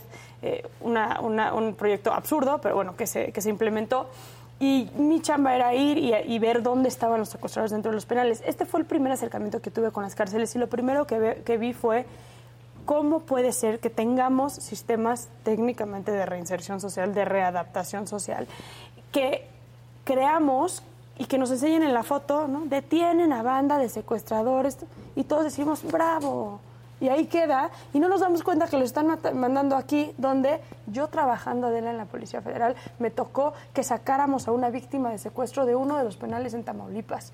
Ahí lo tenían escondido mientras adentro de la cárcel negociaban el secuestro de esta, de esta víctima. Dimos con la geolocalización de esta del eh, quien estaba negociando, revientan el penal y dan con la víctima que estaba dentro de una de las celdas, ahí No. lo tenían. Esas son las cárceles que tenemos. Yo he visto de primera mano, yo te puedo decir que me han servido el corte más impactante que he visto de carne dentro de un penal y se me ofreció también si quería una cuba, una paloma, un digestivo, ¿no? En un restaurante impresionante, en un penal. He visto pelea de gallos, he visto table dance dentro de, de penales. El 75% de las extorsiones que recibimos tú y yo y todos de quienes Vienen están desde escuchando las cárceles. vienen desde las cárceles. Yo decía, bueno, ¿qué estamos jugando? O sea, estamos diciéndole a la gente, hay detenciones, los estamos metiendo aquí, pero aquí siguen operando, siguen trabajando, no están llegando aquí necesariamente porque hay corrupción, entonces salen para la foto y luego dan lana y salen por la, por la Sí, puerta giratoria. es una puerta están dando a tole con el dedo. Ahí fue cuando decidimos, Mercedes, mi socia y yo, constituir Reinserta, que es una organización que empezó hace 10 años con el entendido de que necesitábamos generar ese, ese, ese puente adelante sociedad civil y gobierno de decir vamos a visibilizar lo que está pasando en las cárceles porque ya estuvo que nos estén alimentando mentiras. Obviamente esa Y visión- odio. Y odio. Y odio. Sin duda. eh, por- que eso se hace, es lo que hablábamos ahorita con, con Damián, perdón, pero desde el legislativo, el 19 constitucional de la pena privativa oficiosa tiene que ver con odio, tiene que ver con, si yo subo, lo vimos con el Partido Verde, ¿no? El Partido Verde saca este, Pena de pena de muerte, castración química, eh, penas perpetuas, cuando aparte son inconstitucionales y suben radicalmente de popularidad. ¿Por qué? Porque la gente está más Claro. cansada de la ausencia de derecho, de Estado de Derecho. Pero eso no Y de quiere la decir. injusticia, sí. pero eso no puede decir que, nos, que, que pueden jugar con nosotros de esta, de esta manera. Esto que está pasando con la prisión preventiva oficiosa y que el presidente y su gabinete salga y diga, este, en, en- en los ministros y en los legislativos va a estar que este país se vaya a la basura en materia de seguridad porque echaron a perder mi plan de seguridad. No sean, perdón, no insulten No nuestra inteligencia. Sí, es, sí, sí, es- es una locura. Es una locura. Saskia, querida, te doy Adela. muchísimas gracias, No, como siempre. gracias a ti. Siempre es interesantísimo hablar contigo. Eres una gente no solamente muy preparada, pero también muy sensible a estos temas. Muchas ¿no? gracias. Eh, y hace falta eso, sensibilidad. Muchas gracias, eh, Adela. Y nada más como nos vemos hoy en la noche en El Ángel, donde se va a hacer una velada en contra de la militarización y va a haber un, un contingente que se llama Resistencia Femenina, donde somos casi mil mujeres que vamos a estar ahí, pues afuera del Senado, diciendo qué onda con la militarización. Entonces, una invitación a quienes nos están escuchando. Pues ahí está la convocatoria. ¿A qué hora? Hoy a las entre 7 y 8 de la noche nos vamos a estar reuniendo, vestidas de morado, vestidas de blanco, con velas. Este es una resistencia eh, pacífica en contra de la militarización del país. Te felicito siempre. Gracias, Gracias, Saskia, Adela, querida. gracias. Gracias. Y esta noche, hoy es martes, hoy toca, ¿no? Hoy toca Saga Live, que va a estar buenísimo. Además, en punto de las 7 de la noche por este mismo canal. ¡Ya llegó el desmadre! ¡Y a quien no le guste, que chiqui tiburón la Dicen que casino es el mejor amante que uno puede tener. Vas una noche, le metes dinero, te da un cogidón y al día siguiente quieres regresar por más. Es cierto. Sí, regresas por, Por más. De Hotline se De trabaja. Hotline, exacto, de Así. Hotline de Hola, papi. Júralo. Se llama Bici. Está padre porque son 60 pesos masiva por minuto. ¿Cuánto? 60 pesos. Ok. Por minuto. Por minuto. Entonces ya sabes, la iba yo lento. Claro. Sí, ¿cómo estás? Quítate el pantalón despacio. Ah, eso. Y entre más. Mira, el otro ya ¿Es se en calentó aquí solo. Ya. Fue en el año de 1997 cuando transcurría un 28 de mayo. Pasaba allá en la ciudad de Monterrey cuando yo me subí a un escenario por primera vez. Y así ha ido surgiendo, iba a fiestas y a otras. ¡Ay, ya, qué hueva! ¡Qué hueva!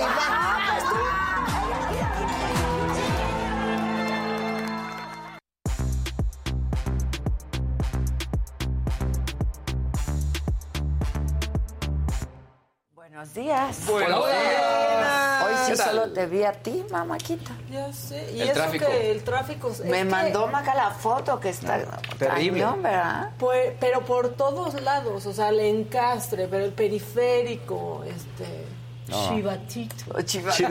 Todo, A chivatito. todos les tocó Sí, tráfico. es que justo en la bajada de al encastre, si vienes del segundo piso, ahí en esa parte están construyendo algo. Yo lo vi. Entonces, cerraron todo un carril. Hazme favor, a estas horas de la mañana. Ya sabes que tienen el gran tino. ¿Cuándo es?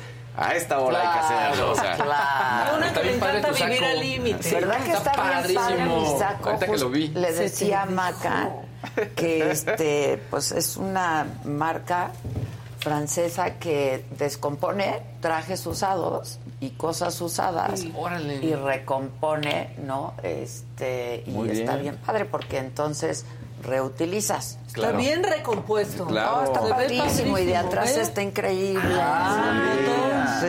O sea, esta parte es de un saco y esta parte es de otro Ajá. saco, ¿sabes? ¿Esta parte es off-white o solo es el No, eh, esto es one of, es la marca, of. que es one of a Ah. kind. Está padre. Entonces no hay otro igual. No hay otro no hay otro igual. Como tú, Naz. Muchas gracias. Como tú. Para bien y para mal. Este, pero está padre, ¿verdad? Sí, me encantó, cool. me encantó. Y el detalle de la espalda también está muy padre. Está bien padre. Cuando quieras, mamáquita. Muchas gracias. A tus órdenes. Yo te agradezco. Y además son trajes de hombre, como te gusta, ¿no? Está Entonces. Sí, está bien padre. fiteados. Bien fiteados, claro, tiene Ay, sí, diseño. porque luego amigas, amigas, ah, compran el traje de hombre así normal y No, parecen... hay que- hay que meterle un parecen poquito. Hay que meterle. No, Sí, no, no, no, no, no. Quítenselos, se van a ver muy Exacto, se van a ver guapas, muy bien. Quieren Sí. parecer Kirsten Stewart y parecen... Pues no, Bueno, como el cuate que trajo Gustavo Prado un Exacto. día, ¿se Sí, acuerdan? que, Sí, que que ese, reconstruía. ese tenía Que chamarras. reconstruía Los y que... el- Hizo que la costa se viera padre. Padre, Sí. exactamente. Se vio cool. Se vio cool la coste nueva. Solo así. Sí, sí. Muy bien, muchachos. ¿Qué? Que ¿Todo bien? comience la fiesta. Que comience la fiesta. ¿Todo chido? Todo chido, todo chido, todo chido. Pues en realidad, este, hoy es martes de mentadas, ¿no? Así de todo chido, todo chido, todo chido. Pues desde que arrancó la discusión, la plática, todo, dices tú que no seas mamón. Sí. ¿Así? ¿Así? Seas mamón. Con todas sus letras. sí, sí, Tú sí. Muy bien, Casarín. La verdad que sí. A ver, tenemos dos opciones. ¿Empiezan sin mí? ¿O me esperan y leen comentarios de la gente? Vas, Luis. No, no. Este, acuérdense que ya transmitimos por TikTok también. Sí. TikTok. Todos los días Sí, es estamos cierto. en el Nos TikTok. hacemos bien virales Y- luego en el y- TikTok. sí, pero ustedes ni pelan el TikTok. Yo sí. No, Estoy contéstenle a la mis banda. pini- Mis pininos. Exacto. Entonces decidan. ¿Comienzan? Bueno. Venga, amigo y productor. Ay, sí. Ay,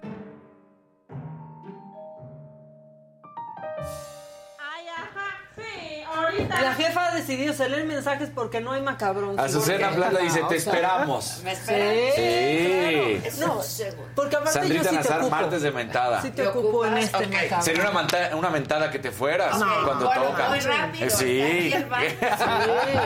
Está aquí tras lomita, en serio están 50 Sí, pasos. lomita. 50 pasos. ¿Cómo está su martes? Yo sí odié, El tráfico. odié el tráfico en Avenida Chapultepec. Se ponen a dirigir el tránsito los policías que no saben dirigir el tránsito. Además. Y están luego en su celular. Están- yo, yo estaría así si fuera policía, pero están haciendo en el celular y le hacen. Y está el alto. Oye, pero luego se enojan, así te, un segundo y... Sí, "Uy, es perdón, como, "Pe- pe- perdón. Perdóname por no acelerarle exacto, y ya matar al hice- Y transeúnte. ahorita que hablabas del celular, a mí me molesta porque también donde está el tráfico, ves claramente al conductor de adelante cuando agarra el celular y se pone. Y no se mueve. Sí. Le tienes que tocar el claxon y, ah, y ya hay como un lugar, 18 No lugares enfrente. Lo único bueno de eso es que te da- dijiste, bueno, ya, mo- ya me moví más, más espacio, ¿no? Sí, En ese tramo. Es una mentada, ¿no? Este, a ver. Pero qué buena mano tienen ellos. Eso sí, mira, mucha, No, pues muy sí fuerte la muñeca. No, ¿Eh? práctica. O sea, digamos que su High, carne high, asada Sí, sí, sí, rápido. exacto. o sea. Oye, gordo, prende la nafre, ¿no? Sí. Este, dicen, tengo, a ver, lean mensajes, estamos leyendo saludos desde Wisconsin, dice Manuel Candelaria, desde Noruega. Así es, yo fui detenida por un delito que no cometí, estuve en el penal de Topo Chico. Yo iba con miedo y estaba muy bien. Los reos, cuando entré tenía baile, los reos con la tracalosa, hasta VIP tenían. Órale. Sí, la tracalosa. Sí. Bueno, esto por lo que estaba contando Saskia. ¿no? Oye, Irelia Hernández dice, saludos, gran equipo, gracias. Perdón, era un cebollazo para nosotros que luego nos dicen, no, ¿dónde está Adela? ¿Qué hacen ahí? Sí, ahorita en el Qué baño. bonito. Ahorita viene. Ahorita Sí. justo está en el baño. Buenos días, Andrita Nazar, Alejandra Rojas, dice lindo día Luis G.I.G. y abrazo a Papachador. Hola, hola. Este, Eso. También eh, Gloria dice todo mi respeto y admiración a Saskia. Eh, qué manera de no quedarse callada. Este Julio César, algo dice de los del Estado de México, de los Ajá. policías o de qué. Seguro, ¿no? Yo ya estoy escuchando los tacones. Yo ya ando escuchando los tacones. Váyanle cambiando su chícharo a la señora de la casa. Magda desde Playa del Carmen nos saluda. Desde ¿Te lo Guerrero, mando? y Beth Pacheco Pérez también. Erika Romero te manda saludos. Luisito. Oye, gracias. Luego dice que Gisela te digamos que invites a Adrián Marcelo. Que invites a Adrián Marcelo. Es bien pasado de huevos. Oye, Chavarroc. No le cae bien a Gisela, no va a venir Adrián Marcelo. ¿Qué dice Chavarro? Chavarroc dice que no fuera un carro que está mal estacionado porque aparecen como mil elementos de tránsito para poner la araña. Y sí es cierto, es un operativo. Que se te pase un minuto. Un en operativo. parquímetro. He visto, los empiezas a ver cómo empiezan a rondear. Sí. Así, tal cual. No, yo he visto así opera- casi operativo a una persona que se estaciona mal, se baja por un taquito de canasta y de pronto le cae uno a enfrente, ¿no? Para que no se vaya, y el otro mientras tanto pone la araña Sí, y dice, sí, órale, qué efectividad. Exacto. Nadie dice, comenten que en Monterrey llovió dos días seguidos, estamos felices, sí, y aparte ya hoy pudieron regresar a, a clases y, demás, porque el gobernador había anunciado que, bueno, pues ahora por las inundaciones no había clases, pero sigue lloviendo, va a seguir lloviendo en los próximos días, así dijo Samuel García, pero podemos volver a nuestras actividades. Oye, Y qué el bueno todo por el. Sí, qué bueno, pero sí que extremo, ¿no? O sea, de pronto no hay, no hay No hay nada y de repente inundaciones. Sí. Pero qué Bueno. miren, un clásico. Ivette Pacheco dice, saludos a todos los de la mesa maca, me caías mal, pero ahora te amo. Una reconvertida, bien. como el saco de la jefa.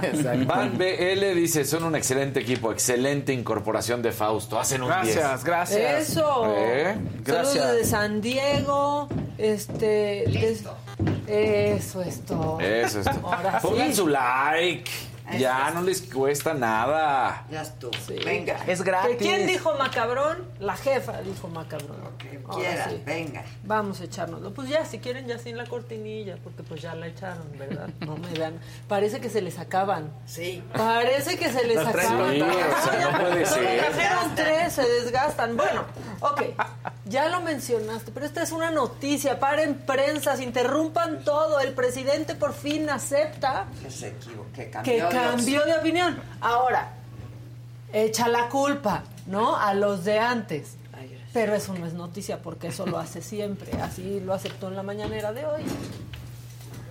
¿Cambió usted de opinión? Sí, ¿Cuál? sí, sí cambié de opinión ya viendo el problema que me heredaron. ¿Cómo enfrentar el problema de la inseguridad?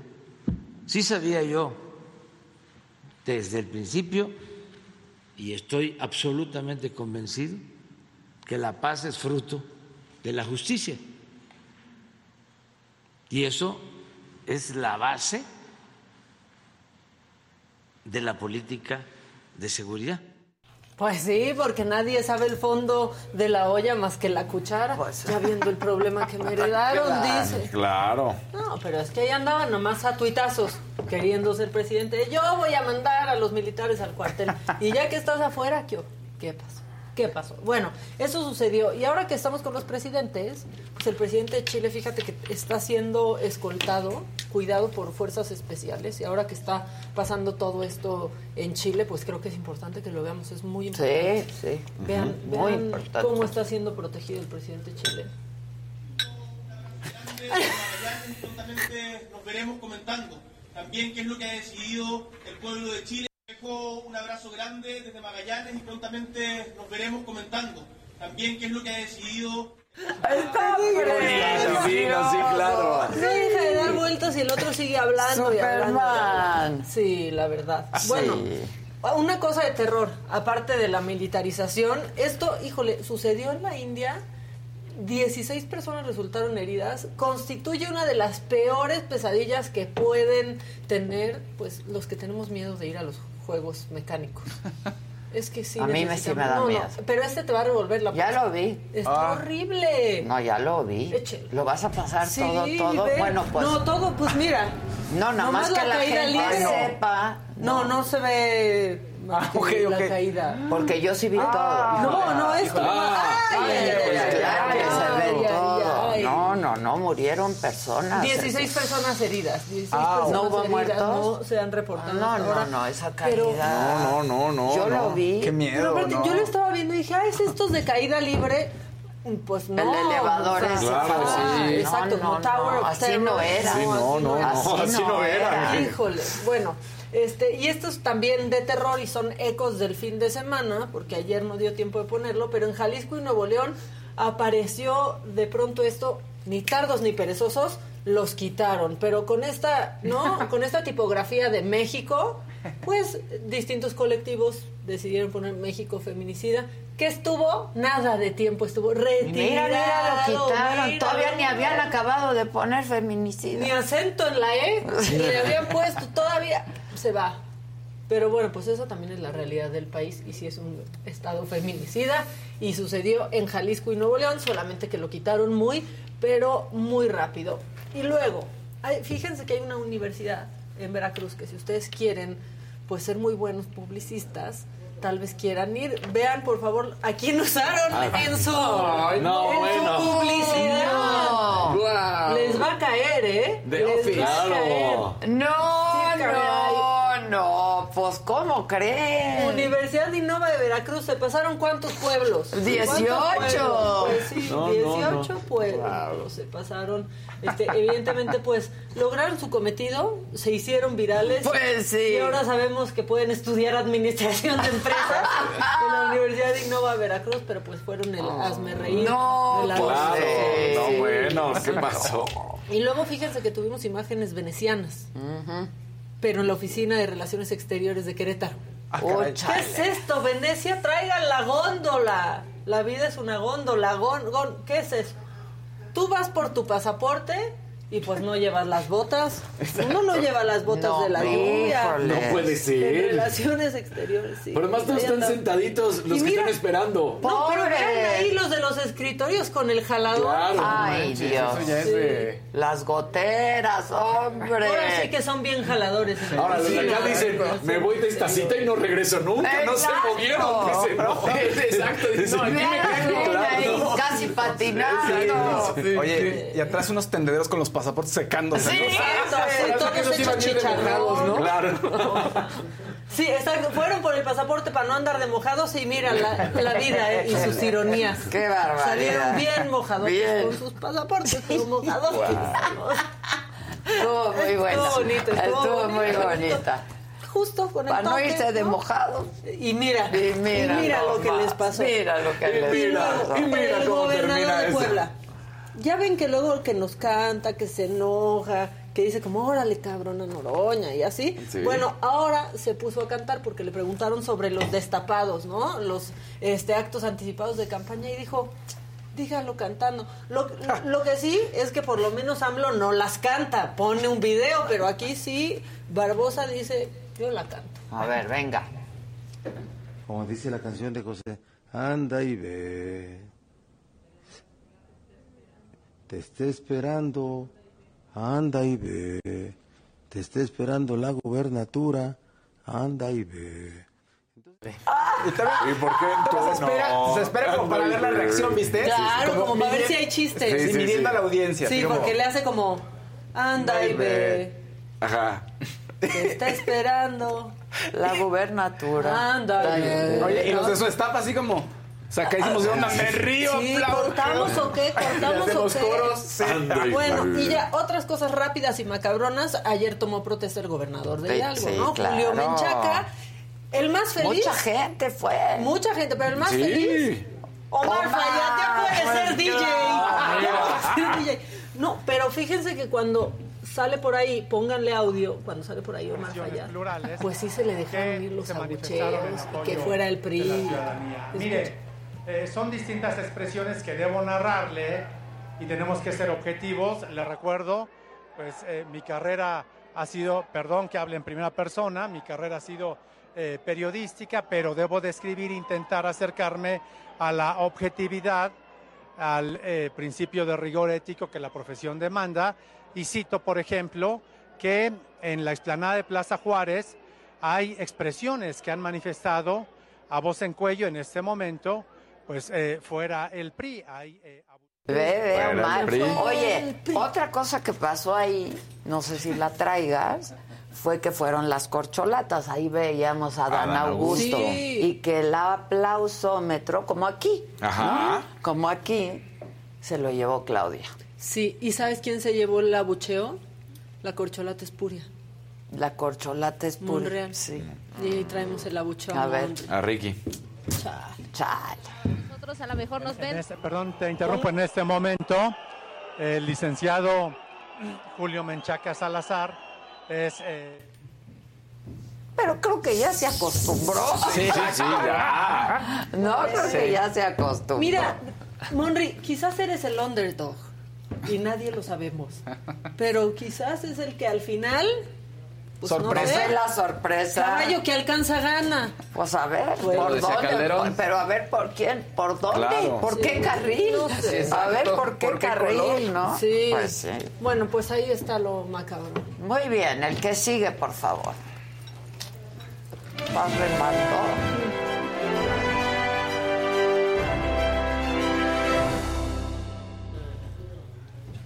Venga. Sí. Sí, ay, Estamos esperando la reacción. O sea, estaba con el ojo acá viendo a qué hora se acababa para Nada más te faltó decir, anda y ve. Anda y ve. Es que los dejé Sí, sí. encantados. Encantados. ve. Venga, Oigan, venga. Vamos a hacer un recuento. de- quiero hacer un recuento de Brendan Fraser, el actor Brendan Fraser. ¿Por qué? Porque le está yendo muy bien en Venecia. Y tuvo ayer un momento increíble gracias a la película de Whale en la que él es protagonista y le hicieron una ovación de seis minutos. Lloró mi Brendan Fraser. O sea, estaba muy conmovido. ¿Y por qué es importante hacer un recuento para entender por qué? Ah, y hasta movió su piecito. Sí, así de, hizo así como, ah. mucho el saco. Sí, porque es importante hacer un recuento. Porque ha tenido una. Tuvo unos años muy complicados, desde 2003. ¿Se acuerdan que él estaba en todas las superproducciones y era Sí. la estrella de Hollywood? Pues en 2003 dice él que hubo un abuso sexual por parte de un director de la prensa, la Asociación de Prensa Extranjera. ¿Qué hizo esta persona? ¿Qué hizo este directivo? Pues le tocó la nalga y le metió el dedo. Y, y todavía le, le hizo vueltas ahí. Entonces, ¿qué? ¡Ya, sí, Pausa! ¿en dónde? Ah, quiero saber. En donde el le sintió que había un, un el- hueco en el ahí. No, ojalá No, sí. no, En el aniceto. No. Sí. Diría La- la Chupitos.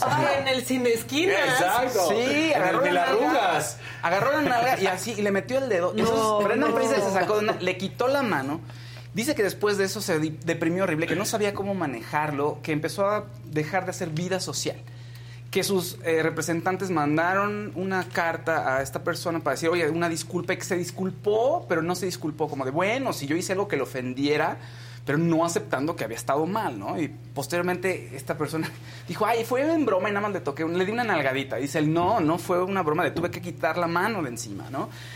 Entonces, ¿qué pasa después? Brendan Fraser estaba casado, este, con, con dos hijos, se divorcia en 2007 y pues bueno, ya se establece una pensión alimenticia de un 1.2 millones, pero él trae ya una racha de depresión, que es lo que cuenta, y para 2008 que hace la momia, resulta que hizo sus propios de- actos de doblaje, escenas de doblaje, perdón, y estaba muy mal y empezó a entrar a cirugía tras cirugía y, se le- y el dinero empezó a acabársele.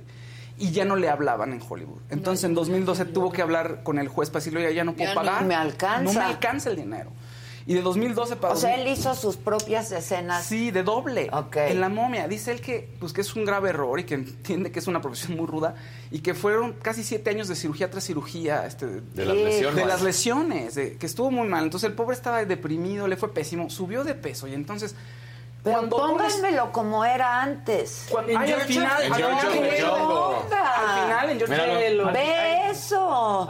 No, eso no. Eso va después. Eso va- Eso- No, no, no, no. No, pues ya. Develando toda la sección. Bueno, entonces, pues saca- sale la foto de él ya subido de peso. ¿Y qué esperas? Pues en redes sociales lo empezaron a molestar. Y, oye, mira, ¿cómo es posible? Pues el pobre trae una depresión marca diablo. Y además, pues también uno si quiere engordar, pues es que engordes, ¿no? Pues O sea, sí, no, no, no, no se vale eso, porque uno no sabe lo que le Claro. ve nomás eso. Es que su, nadie su sabe primera lo que tiene la olla. reaparición fue en Traffic, ¿no? Sí. O sea, Traffic fue la como que ahí medio. Como que ahí medio subía, pero ya no era esta estrella en la que eh, las superproducciones en las que aparecía vendían y vendían. No manchen, ahí estaba bien guapo y la otra ya parece Sergio Zurita, pobre hombre, perdón. La tragedia llegó a su vida. Él dice que después de tanto tiempo Ah. estuvo en una lista negra. En 2018 se suma al Me Too porque eh, pues, dice que tiene que Claro. sacarlo, tiene que hablarlo y él se sentía que estaba en una lista negra después de haberle dicho no a, esta, a este director, ¿no? Ya empieza su vida a recobrar mucho más sentido gracias a Darren Aronofsky, que es la película en la que él sale. Lo invita a ser The Whale, un, prota- un protagónico que requiere que le pongan una prótesis de un personaje que es obeso, pesa 136 kilos.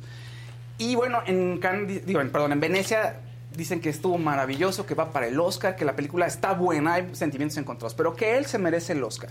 Entonces, que le hayan dado este aplauso es bonito porque quiere decir que es el regreso de él como una estrella. sí. A mí me duelen mucho esas historias porque nadie sabe lo que hay. En, la- en el fondo de la olla más que quién. Le- Cuchara. Maca. Sí. Oigan, y también Perdóname, Fausto. en el Festival de Venecia también eh, ocurrió algo que pues, es un poco desafortunado. Olivia Wilde es una actriz y directora que todos la han de conocer porque estuvo en House, en, en Doctor House, hacía un personaje. Y creo que fue lo más famoso. Después estuvo en Tron, pero ella es directora y tiene un nuevo proyecto. Bueno, hizo un nuevo proyecto, Don't Worry Darling, que se estrenó en Venecia. Pero la película ha estado rodeada de puro chisme. Y entonces resulta que el chisme ha sido más importante que la película. Y todo se ha visto opacado. Y una de las cosas que ocurrieron ayer es que al parecer Harry Styles, el protagonista de la película, le escupió a Chris Pine, entre otras cosas. Todo empezó, todo esto... ¿A todo Chris esto- Pine le escupió? Sí. Pero no, está Parece, rarísimo el está video, raro. no parece. Supongo que no, eso es de lo que se habla, o sea, se habla de todo menos de la película. De hecho, la película no le está yendo tan bien en Ahí está críticas. Olivia Wilde, la de amarillo. Sí, exactamente. ¿A qué pasó primero? Resulta que ella empieza a hacer la película, Shia LaBeouf es el protagonista, pero no se lleva, según esto, con Florence Pugh, que es la, su coprotagónico. Bueno, más bien ella es la protagonista, porque es, un- es una visión, es un punto de vista femenino, ¿no? Entonces dicen que la ética de mi Shia LaBeouf no era la adecuada y entonces lo despiden. Shia LaBeouf se enoja y dice, no, no, no, momento, yo hablé contigo y hablé muchas veces y yo me fui porque no había tiempo, los actores no encontramos tiempo para poder reunirnos y para poder ensayar. Eso es uno de los escándalos, ¿no? Y después eh, pareciera ser que entre Florence y Shia no se llevan. Segundo escándalo, trae a Harry Styles, el- la figura más importante. Parece que a Florence no le gusta tanto porque se va a hablar más de una figura im- importante Que de lo que de ella, ella. que de exactamente El ego, el ego. el ego y de la película, dice ella que es muy importante. Harry Styles llega y al parecer empieza un romance con Olivia Wilde cuando ella todavía estaba con Jason Sudeikis. ¡Ándale! Se la pasan bien. ¿Qué A ver, pasa la ahí? Y además dicen que era muy incómodo porque de pronto iba a visitarla él con los niños al set y ella estaba con el otro, entonces que toda la gente estaba sacada de onda. Se divorcian, o sea, se separan y ella en alguna Y por eso se fue a hacer Ted Lasso. Exactamente. Ella en una este, convención estaba presentando su proyecto y ¿qué crees? Llega alguien del público y le dice, señorita Well, tome. Y ella, ay, un fan. Abre y son papeles de- legales para la disputa de los niños. Y de Entonces, custodia. De custodia. Uy. Entonces, otro escándalo, ¿no? Y pues así se le han pasado. ¿Qué ocurre ahorita? Que Florence Pugh no estuvo en la conferencia de prensa, que porque tenía otro compromiso, de unas dos que está haciendo. Pero llegó, dicen que si le echaba ganas, sí llegaba, ¿no? No estuvieron juntas, no se les vio interactuar. Harry Styles dicen que ya no se lleva con ella tampoco. Y, y en todas las Y sí parece que le escupió, ¿eh? Ahorita el video que salió, sí. Aparecen distanciados todo el tiempo. Entonces la película está rodeada de, un, de todo el Ay, escándalo. Y sabes que es una... La, la temática se ve muy interesante, pero es, una- es un punto de vista femenino que habla sobre una comunidad en los años 50 donde todo se reúne alrededor de una empresa que hace cosas maravillosas para el progreso y el futuro. Nadie sabe qué hace. Pero la comunidad, todos viven increíble, ¿no? Las amas de casa, pues son los 50, se dedican a ser amas de casa y a disfrutar de la vida mientras los maridos trabajan. Pero una mujer de pronto dice, oigan, aquí hay algo sospechoso. Y ahí es cuando empieza la trama, ¿no? Cuando empiezan los problemas. Que ¿Por qué? ¿Qué estamos haciendo aquí? Y es la mujer la que empieza a generar esta disrupción. Y claro, eso no se habla. ¿No? Se habla de Harry Styles, que si le escupió a Chris Pine, que Y si no se lleva, que si la Que novia. era que si- feminista, pero que ya se peleó con la Florence, pero... Y Exactamente. ahora también están acusando un poco a Harry Styles, bueno, también a Bad Bunny, pero, pero más a Harry Styles, pues de hacérselos muy cercanos a la comunidad LGBT para ganar popularidad. Ya. Pero yo sí creo que a Harry Styles le gusta jugar ¿no? Con Pues eso es y un poco su- sí. Pues sí parece que le... Y Está sí raro el les- video, pero parece que sí voltea y, y algo le pasa a Chris Pine y Chris Pine así No, como de- se lo deja caer porque hasta pone, ahorita en el video Sí, se, se voltea queda su así como- pantalón así como "Ah, ¿neta?". ¿Qué? ¿Qué? Es, es- es- El escupitajo. Sí, no sé. Igual y no, porque es Ay, video. ¿no? de Pero- Harry Styles, yo me lo pondría así en el cuello. Ah. ¿no? A ver, yo no vi ese video. A ver, ¿quieres que ahorita? Pónganlo. la O sea, no me en eso, pues. Es, es Es un que segundito, es ¿No un crees que se ve volando? No, ya Ah. entendí, pero a ver. Pero es que yo creo que no, no o sea, no los hombres siempre andan con claro. El escupitajo. Listo No, para pero, salir. pero estuvo muy descarado. No, sí, porque sí, o sea, la cara de Chris Pine es como de Ah, ahí Mira, mira. ahí va, ve. Hay uno en donde él se deja de aplaudir. Ahí. Ah, claro. Ve, ve la cara de Chris Pine, es como de, ¿es neta lo que acabas de hacer, güey? Y sí se ve que él, si le regresan, sí se ve que hace el movimiento de los labios de... Sí, sí, cierto. Ahí, Ahí ahí, está. Sí, claro. O sea, en los cachetes sí se nota que sopla. Y trae pantalón clarito. Sí, blanco. Bueno, como white, Ajá. ¿no? Ve, Que Sí, o sea, se nota que hace el... Yo ya quiero que haya aplausómetro en Venecia. No, Está no, bonito. no. Sí, yo también. El aplausómetro, aplausómetro. ¿quién se lo lleva? La película es la que menos a, a la que menos Sí, como que Sí sopla. Sí. Sí. Y luego, luego Chris Pine voltea a ver su pantalón así como de... Es "Híjole, neta. Es neta. Le echó un cachito de la botanita que se le- Híjole, todavía no, no terminamos, ¿no? Faltan Sí, muchas le horas. echó, sí. Claro, sí le echó. Te digo, ve la reacción de Pine, ahí es donde dices... Ay, no, qué, qué estos. Pero se ríe Pine. A ver, no, es que a ver, No, te echa no. alguien una. Pues qué, o sea, ¿Qué haces? No, o sea, pues, que como dice Casarín, es neta, güey. Ajá, sí, se queda con la cara como de no. ¿Se llevarán así? Y hasta aplaudió y Pero, todo. Maca, no, mira. ¿A escupidas? se aquí en llevarán? China No. no. te llevas así con nadie, ¿no? No, tú y yo no nos llevamos. No, no, no, no, nadie qué equipo tan bonito. Sí. Aprendan, producciones, aprendan. Híjoles, híjoles. Oye, en otro caso también desafortunado, eh, el documental de Amber Heard contra Johnny Depp va a pasar por Discovery Plus y ya tiene una fecha de estreno que es el 19 de septiembre. Pensarás que podrían remover más, más cosas que ya vimos, pero creo que la idea está interesante. Eh, quieren poner la visión del primero, o sea, son dos episodios. Uno, la visión de, de Johnny y otro, la visión de Amber. Entonces creo que podría ser un poquito más imparcial que el juicio. A ver, me van a, siempre me molestan con esto y dicen que yo, ¿por qué me pongo del lado de Amber Heard? No es que me ponga del lado exactamente de Amber Heard, sin embargo, creo que este tipo de juicios siempre son para denostar a la persona. Y entonces lo que hicieron es denostarla mo- moralmente a Amber Heard para que todo el mundo la viera terrible, se hicieron juicios sumarios en internet. Pues de eso trata, o sea, tienes que hacer ver al otro como Pero ella cuánto culpable, tiempo ¿no? le hizo lo mismo a Johnny Depp. O sea, Johnny Depp sí sufrió, lo cancelaron. Seguro. Lo, lo platicamos el No, otro día. seguro. A Ezra Miller no le han hecho absolutamente nada. Y es el mismo director de Warner el que canceló a Johnny A Depp. Johnny Depp. No creo que Amber Heard sea, o sea, no, no creo que no haya hecho nada, pero creo que su- fue un, pequeño desbalance ahí. Pero bueno, eh, mira, ahí va a estar Pero el es que, documental. ¿qué crees? Que nadie sabe lo que hay En el fondo de la olla. más que... pues sí, Ah, sí, la verdad, claro, claro. o sea, O los sí, de que- matrimonios... claro, pues pues sí. Sí, pues pero en fin, bueno, ahí Pero está. bueno, entonces van a pasar El, en 19 de septiembre. el he says, she says, digamos, Exactamente, ¿no? sí, ok, él dice y ella dice, está bueno. Está bueno, sí, está están bueno. malitos los dos, ¿eh? Sí, sí. Sí, sí. No, no. y Johnny Depp no es, ¿cómo se llamaba su personaje? Este, no es Captain Jack Jack Sparrow. Sparrow. O sea, No, Depp bueno. es Jack Sparrow No, también. porque por no. eso lo aman. ¿Me dan un venenito, oigan? Oye, este, ¿cuándo sale eso? 19 de septiembre Discovery Plus. Yo creo que aquí lo podría traer yo HBO sí lo Max. quiero ¿no? ver. Yo esperaría Porque que. Discovery compró HBO, Ya es ¿no? lo Sí. mismo, ¿no? Exacto. Entonces Sí. yo creo que aquí lo puede tener Es la HBO. misma gata, pero revolcada. Sí. Ya son todos iguales. Ya son de la misma. Exactamente. Pero un- se puede un, una última, un último suceso importante. Bueno, estuvo, este estuvo raro, estuvo muy raro. Resulta que eh, el rapero Santa Fe Clan estaba, dice, estaba grabando su video. Ahorita tenemos, ahorita lo ponemos porque está ahí el audio, tenemos el audio y lo agarra la policía Sí, eso en la calle. Sí, sí, sí. Quemándole, pero andaba que quemándole las patas, a- andaba. Dice que sí, dice que sí, pero en el video, si pueden subir leyendo el libro de Nacho. Le están diciendo que, a ver, abre la mochila, a ver si traes más. Y... Estaba promocionando su concierto el 12 de noviembre en la Ciudad de México. Puede ser que haya sido algo planeado. Planeado. ¿No? O puede ser que realmente me lo estereotiparan y dijeran, véngase joven. Como lo que le- hablábamos ayer con Nacho Lozano del tema de la marihuana. Exacto, exacto. Hoy no está el audio por ahí, ¿no? ¿No? ¿Ya? Pues ¿No tal vez sí está por ahí, tan por, Por ahí que no, está escondido. Que no está. Para que le caigan el 12 de noviembre, ahí los guachos a toda la clica. Nos vemos en, en la arena de Ciudad de México. No falten. Para que compren sus boletos, toda la raza. Se va a poner bien chido el desmadre.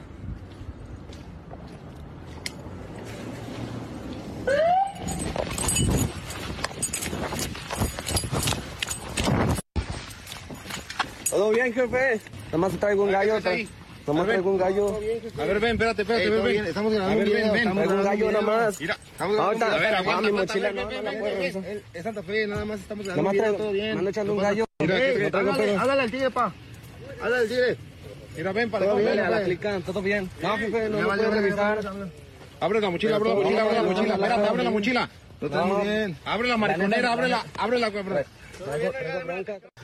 Esto, eh, muchos dicen que puede ser planeado, otros dicen que bueno, ya fue la revisión y no pasó nada, afortunadamente. Es una historia que subió a Instagram, entonces el video ya no, o sea, no se alcanzó se borra la historia, pero entonces alcanzamos por ahí a recuperar el audio. Pero sí se oye cuando dice... Sí. Cuando da el jalón. Y le dicen, pero está bien grande, traía un porrote, yo creo, ¿o ¿qué? Sí. Se lo Bueno, dio Snoop Dogg. está También todo- estaba, no no era sé. un avestruz. Está todo, Exacto. está todo tatuado, entonces este, la policía ve a alguien así. sí, pero el ¿Quién le estigma. estereotipa? No, pues No. lo estereotipa. Exacto. ¿Qué es eso? ¿Qué traes contra mi cliente? ¿Tienes- ¿Tienes algo que No, decirle no, a Maca? No, es justo lo que está diciendo, que el estigma de ver Sí, a alguien claro. así. Sí, no. obviamente. Sí, no manches. Lo ves todo chunta. Ahí está. Sí, hasta a mí en. Instagram ya me dijeron, deja el crico y no tomo ni tapsin yo.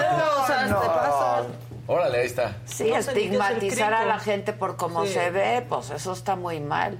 Pero se ve que sí se estaba echando. Sí, Sí, churros. Se ve. Total que de puros gallos habló Fausto hoy. Sí, ¿eh? Sí, puro Pero de. Harry Styles y este. Sí, sí, sí. Puro gallo. Híjoles, está cañón, está cañón.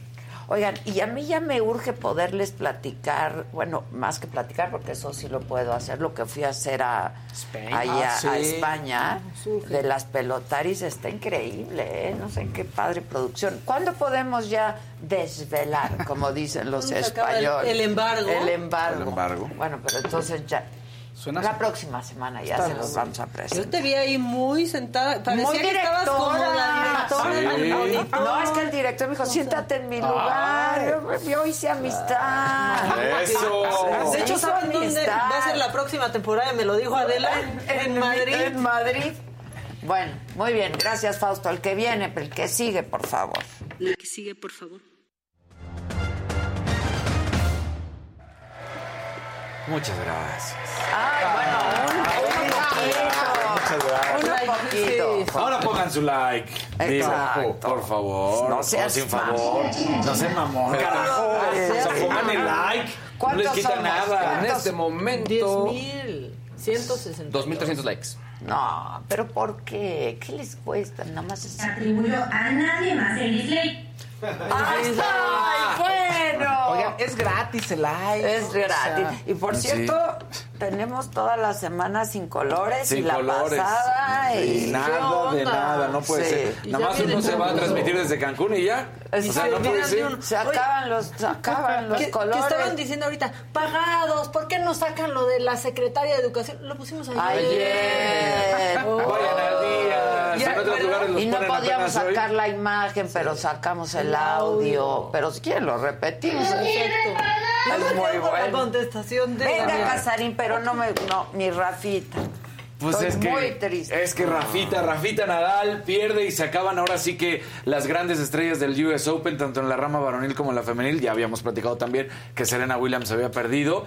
Y bueno, eh, ella sí, pues se retiró totalmente. Rafa Nadal ayer pierde y es su peor resultado desde Wimbledon en 2017, cuando también había perdido en octavos. Lo hace mm, pues con este jugador estadounidense que para muchos es- está raro porque es como, ¿qué onda, francés? Ah, sí, es que es el nombre. Entonces, bueno, pierde con él.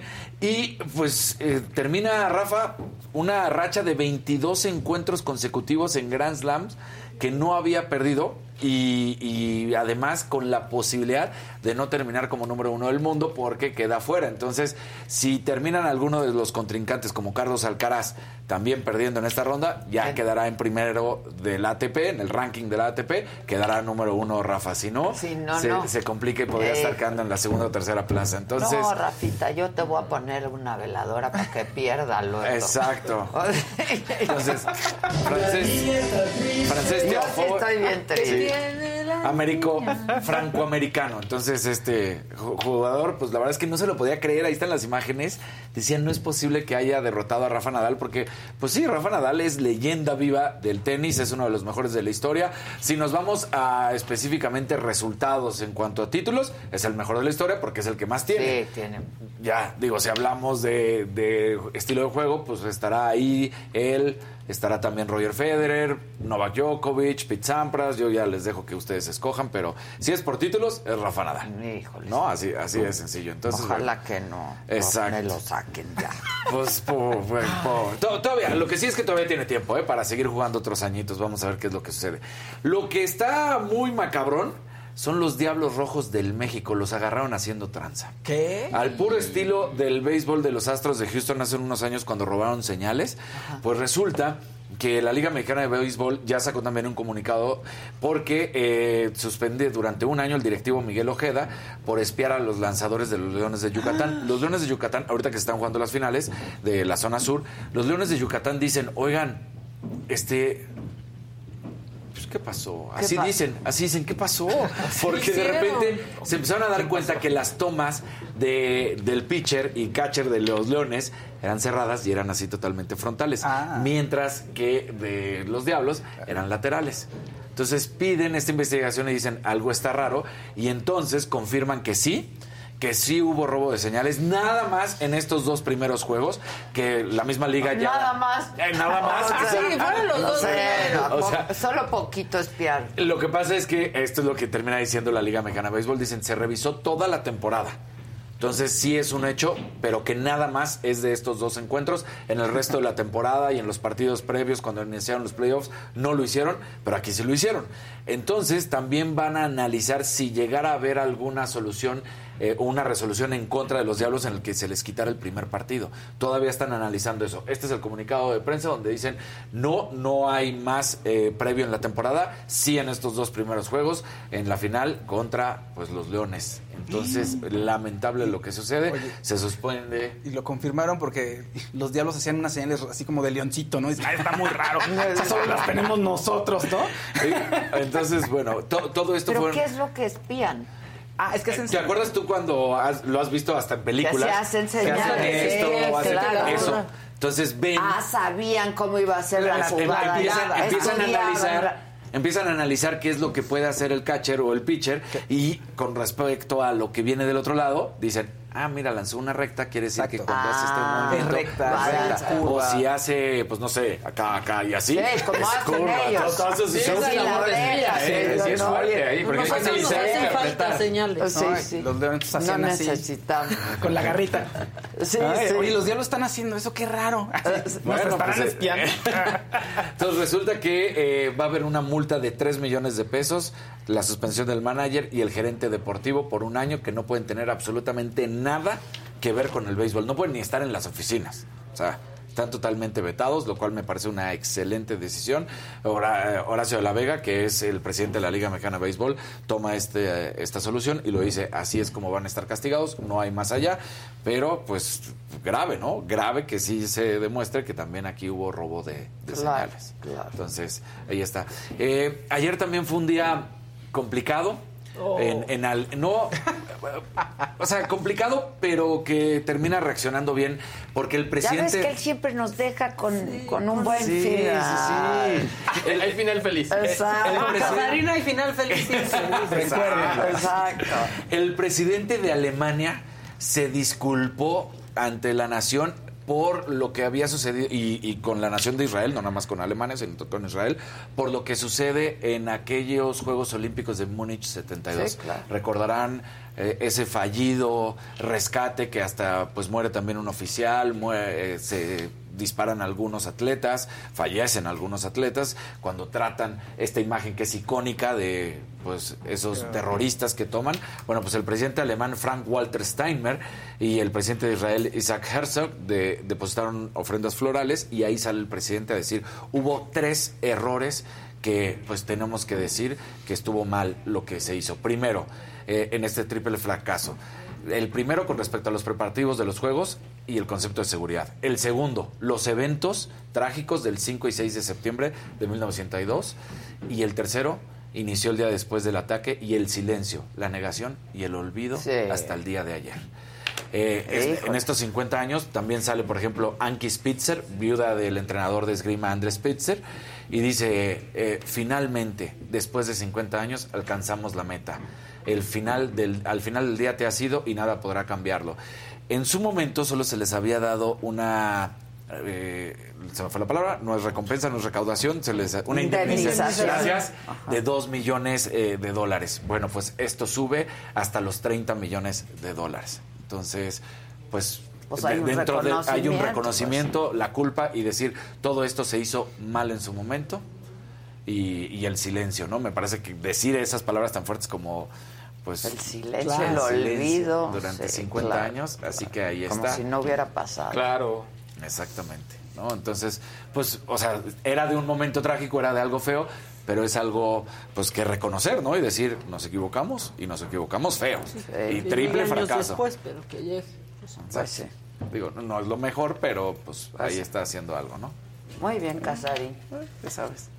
Va, tú, Ya sabes, ya sabes. Ya sabes. Venga, levanta el evento, compadre.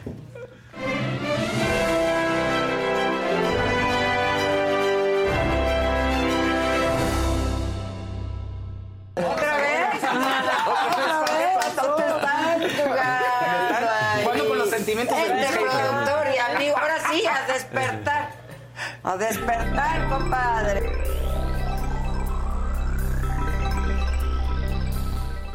Luis G.I.G. al servicio de la comunidad. ¡Gente bonita, buenos días! ¡Es martes! ¡Martes de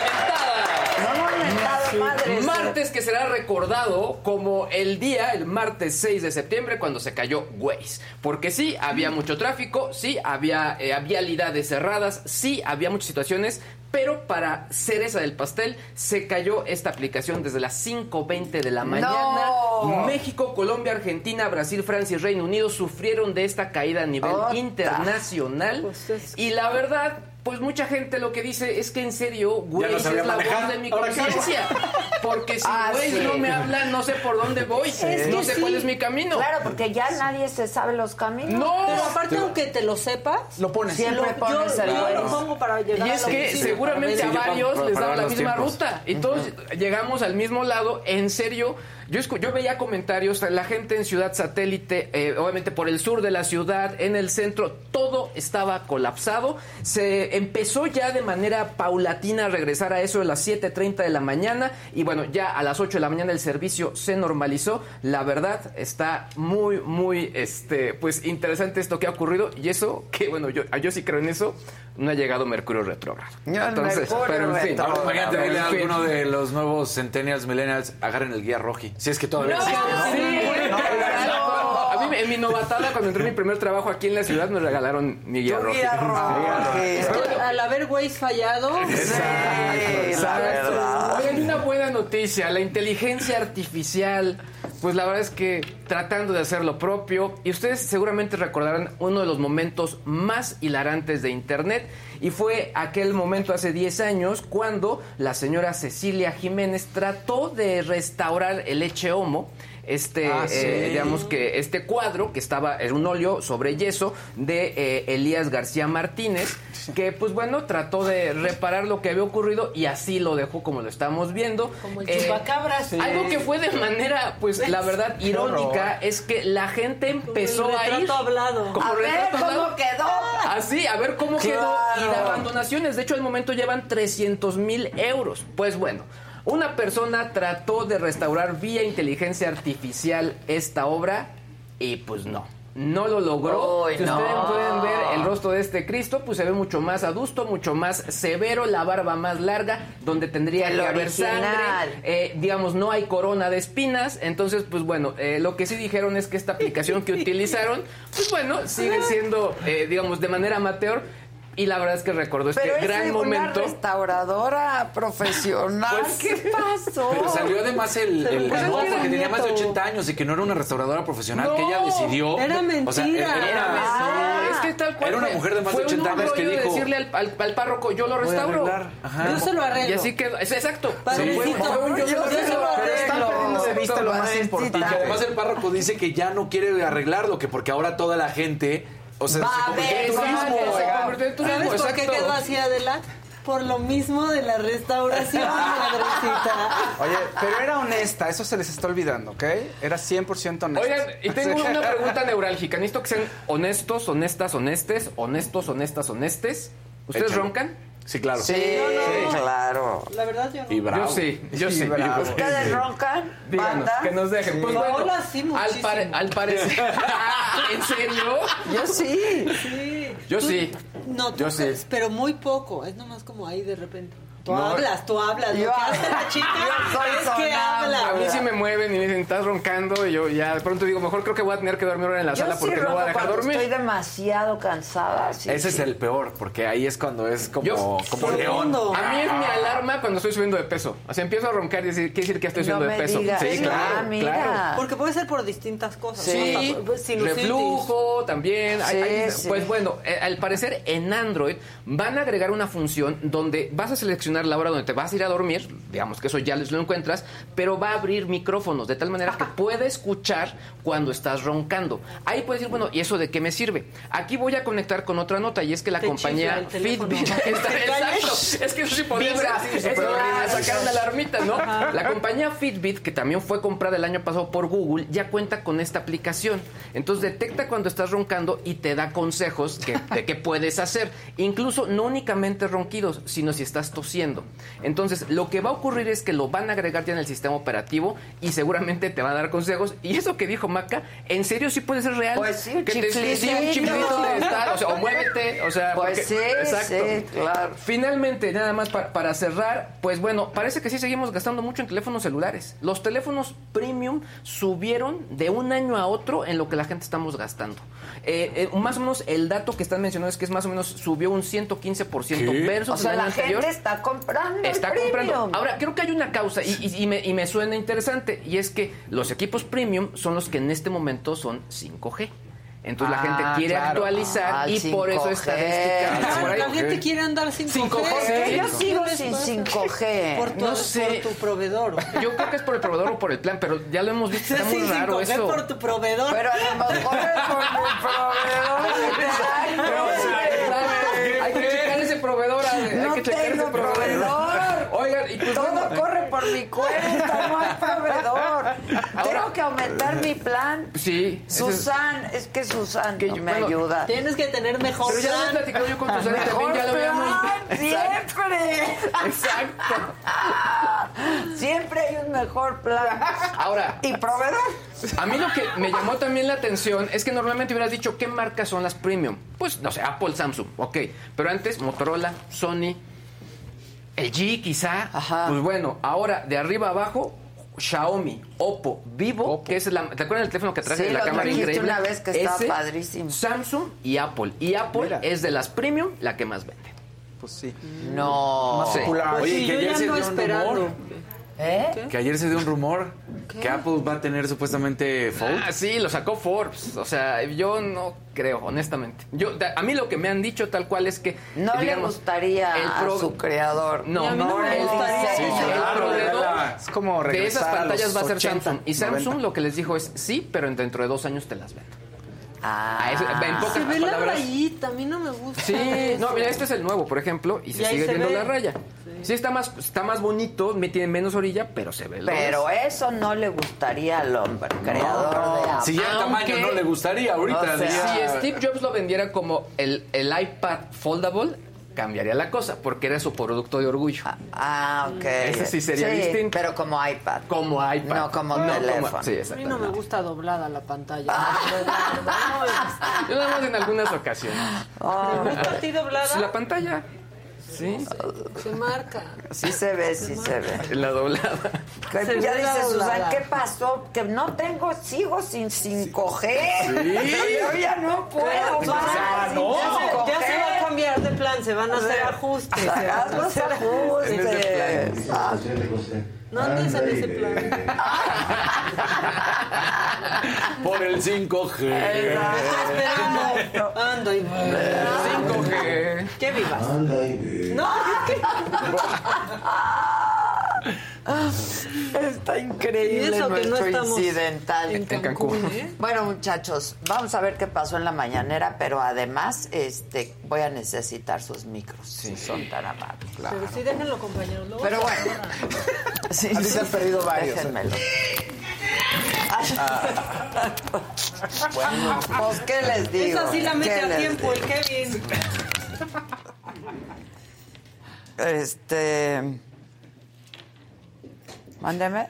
Ya, no estamos esperando que pongan ahí el... No te entiendo. Pero bueno, vamos a lo que pasó hoy en la mañanera. Sobre la integración de la Guardia Nacional a la Secretaría de la Defensa Nacional, el presidente dijo esta mañana, porque fue cuestionado sobre la certificación de los elementos para que no violen los derechos humanos. Y aunque no respondió la pregunta, como suele ocurrir, sí aprovechó para decir que el problema de la inseguridad lo hizo cambiar de opinión sobre su promesa de campaña de sacar a las fuerzas de las calles. Ya lo comentábamos desde la mañana, muy temprano. Dijo, pues que sí, que sí cambió de opinión, pero por cómo le dejaron las cosas. Venga. hablan de que vamos a militarizar el país y eso no es cierto.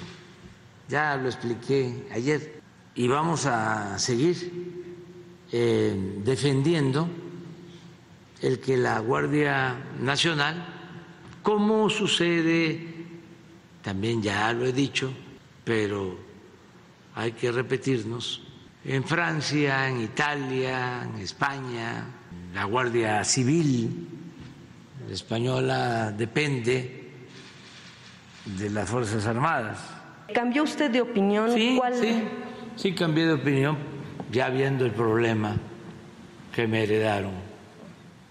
¿Cómo enfrentar el problema de la inseguridad? Bueno, el secretario de la Defensa Nacional, el general Luis Crescencio Sandoval, dijo ayer durante un evento en Campo Marte que la Guardia Nacional va a continuar consolidándose como una institución civil.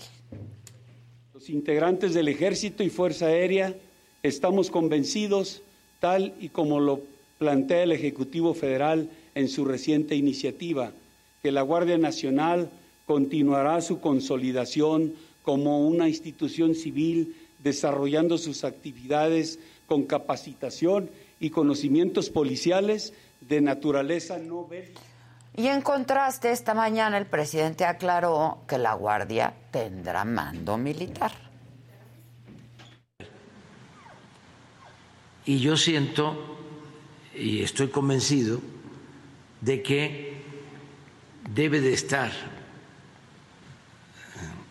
la Guardia Nacional dependiendo de la Secretaría de la Defensa, una rama más, como la Fuerza Aérea, sí, así, la Guardia Nacional, Eh, con eh, el encargo de garantizar la seguridad pública en coordinación con los gobiernos estatales, que son autónomos, son soberanos, y los gobiernos municipales, pero que exista ¿sí? una Guardia Nacional con disciplina, con profesionalismo, ¿sí? con honestidad, Mando militar. sí, y mando este, militar. Por cierto. Bueno, pues ahí estuvo, ya 33 días del colapso del pozo de carbón del Pinabete en Sabinas, Coahuila, en el que 10 mineros quedaron atrapados. El gobierno federal informó que en los próximos días ya van a estar entregando las indemnizaciones a las familias afectadas. El rescate de Tajo a cielo abierto se prevé que dure seis meses y estará a cargo de la Comisión Federal de Electricidad. Esto es parte de lo que informó la coordinadora de Protección Civil, Laura Velázquez.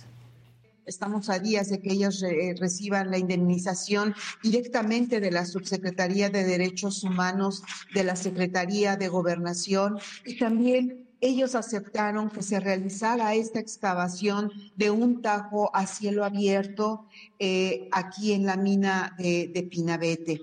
A seis meses ellos llegarían a las galerías y estaríamos en condiciones óptimas de rescatar a nuestros mineros. Y luego de 93 años sin alternancia, ayer el PRI cedió el gobierno de Hidalgo al morenista Julio Menchaca. A la toma de protesta fueron pues estas llamadas corcholatas, las tres por el presidente López Obrador. Claudia Sheinbaum, Marcelo Ebrard y Adán Augusto López. Además del otro aspirante presidencial, el senador Ricardo Monreal, quien, como les enseñábamos hace un rato, sí se llevó algunos abucheos. Respecto a las lluvias que se han registrado en las últimas horas derivadas de que el huracán categoría 1 que avanza por el Pacífico, el Meteorológico Nacional informa que Baja California Sur y Sinaloa van a ser los estados más afectados, por lo que las clases presenciales tuvieron que ser suspendidas. Y bueno, hoy es martes de Ilegal y el señor Ilan Katz está con nosotros. Preséntanos a nuestros invitados, Ilan. Buen día. Buen día. Teníamos este tema desde hace tiempo pendiente, que es el tema de la violencia vicaria. Tenemos a dos mujeres muy valientes, sobrevivientes e impulsoras de la ley, este, Jessica Estrada Alessandra Bolín, mi amiga desde el colegio americano. ¿eh? no me digas. Desde que me acuerdo de mí. ¿Te acuerdas de ella? Me, acuerdo de ella. Okay. Tenemos al licenciado José Antonio Olarte, Olarte y la diputada Aurora Sierra, Aurora Sierra del Congreso de Mucho Puebla. gusto. Bienvenidos todos. Gracias. Pero creo que sería un error que el día de hoy arranque yo. Yo creo que sería muy bueno que Alessandra, que es la fundadora de, de este movimiento, nos platique acerca de... ¿Qué es esto de, de- de la violencia vicaria, Alessandra? Gracias, Adela. Gracias por, por recibirnos. Pues es eh, de las violencias más crueles hacia, hacia la mujer, si no es que la más cruel. La antesala de muchas cosas, eh, llegando así al feminicidio o al filicidio, que es la muerte de los infantes por, padre, por parte del, del padre, ¿no? o, la madre en este caso. Eh, hace un año, eh, sentada en la sala de mi casa, eh, con una compañera que estaba pasando por algo muy similar, eh, dimos a la tarea de empezar pues este, este movimiento, eh, cruzando información y viendo que estábamos en situaciones pues casi idénticas, eh, nos juntamos, se convirtieron de dos a cuatro, de cuatro a, a 15, 50, hoy por hoy somos 1.600 mamás que conforman el Frente Nacional contra la Violencia Vicaria a nivel república, pero hay muchísimas más. Se estima que son aproximadamente 7 a 8 mil mujeres que están sufriendo de esto. ¿Qué es la violencia Sí, vicaria? explícanos qué es y cuál, cuál fue tu caso, por ejemplo. La, vi- la violencia vicaria es, es un término acuñado de Sonia Bácaro, que es una perito, es una psicóloga perito forense. Ella es argentina, pero radica en España, y ella acuña este término, y vicario significa por sustitución, para ponerlo en términos simples, y es afectar a la mujer sustituyendo, eh, usando en este caso a los niños como la herramienta para, para, lastimarla y afectarla. Así es. Cuando una mujer, una pareja decide terminar la relación, y en este caso hablando de una mujer, y, y decide salirse de la relación de pareja para romper este círculo de violencia, pues la que queda es la última y es te voy a dar donde más te duele. Con los hijos. Así es. Te voy a es. quitar a tus hijos. Te voy a quitar a tus hijos, claro. Los- no los vas a volver a ver, este, etcétera, etcétera. Eh, en mi caso particular, yo llevo dos años, un mes de no tener contacto con mis hijos. Mis hijos fueron a comer con su padre y nunca más los volví a ver. Eh, Pero no es sustracción, ¿no? Lo que pasa es que la violencia vicaria se usan los aparatos que están a disposición de las partes, como los jueces, los procesos, eh, las fiscalías, para a través de una serie de simulaciones, porque lo importante es acreditar la simulación, para privar a la madre o al padre de la convivencia con sus menores hijos. Esto es una forma de violencia familiar, pero está apegada íntimamente a la simulación de acto jurídico. Entonces, es decir, se simula que la madre es violentadora o que la madre tiene una condición que le impide cuidar por sus menores hijos y se hace hasta lo imposible para que no tenga contacto el progenitor con sus hijos. Y en un país como México, que no quiero generalizar, pero en un país donde sabemos que el Estado de Derecho es endeble y sabemos que algunos, más no todos, pero algunos de los jueces y algunos ministerios públicos no son confiables, es un país que tiene tristemente el cáncer de la corrupción creo no hemos podido erradicar, pues esos delitos se vuelven sumamente comunes. Entonces, en este movimiento, que sin duda es de vanguardia, porque es una forma nueva de atacar un problema que siempre ha existido. De todas las generaciones hemos oído la historia de que le robaron a los hijos, Sí, de que le sí, quitaron a los No hijos. me dejan ver a mis hijos. Ahí está el famoso libro ahora de este, Tamara- Tamara, Tamara de- Trotner, de que Trot- Trotner. col- colabor- sí. No nos vieron partir, no Sí. nadie nos vio partir. Que es Que extraordinario. habla dicho. de eso, que lo recomiendo muchísimo. Ah, yo ese no lo he leído. Está muy de moda. Es de, de- del papá de, de Eduardo, de Lalo Sí, César sí, sí. Es una historia muy chistosa, bueno, muy interesante, ¿no? Del padre de Lalo. Pues es que, eh, eso nos da para otra sesión, pero, es una- pero Pero están sí, involucrados, ella sí. es víctima como niño, como niña en su momento, hace muchos años, de la violencia vicaria y va a estar con nosotros en un foro próximamente. Ah, Sí, tema interesante. Entonces, a, a lo que, en lo que me quiero enfocar es en lo siguiente, es decir, en una forma ingenuosa, pensé- pensando afuera de la caja, que es muy importante, por- porque estos delitos no son tan fáciles de encuadrar como otros delitos, como el fraude o el robo, que son que lo muy documentas y sencillos, ¿no? punto, claro. Aparte, pues, si agarré algo que no era mío, pues es robo, ¿no? Claro. Pero aquí hay muchas capas y en estas capas, distorsionando pequeños datos y diciendo pequeñas mentiras, se cometen enormes atrocidades, ¿no?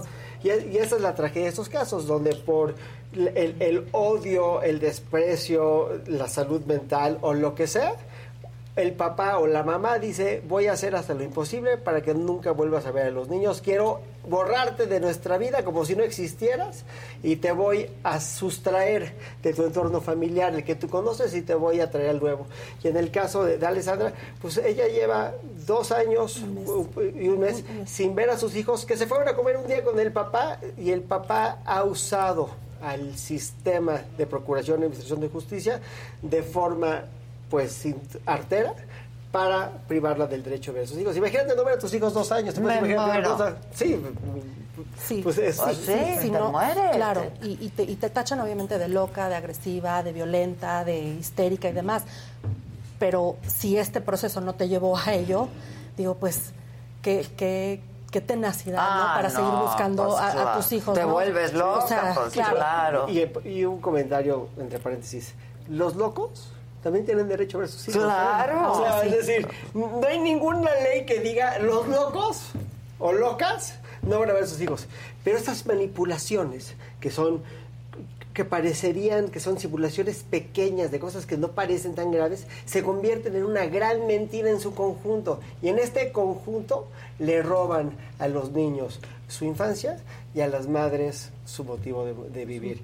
Este, Jessica tiene un caso también desgarrador, no sé si nos lo quieres platicar. Sí, claro. eh, bueno, hace dos años eh, mi esposo en ese entonces me acusa de robo en mi oficina, siendo yo la administradora única de la empresa.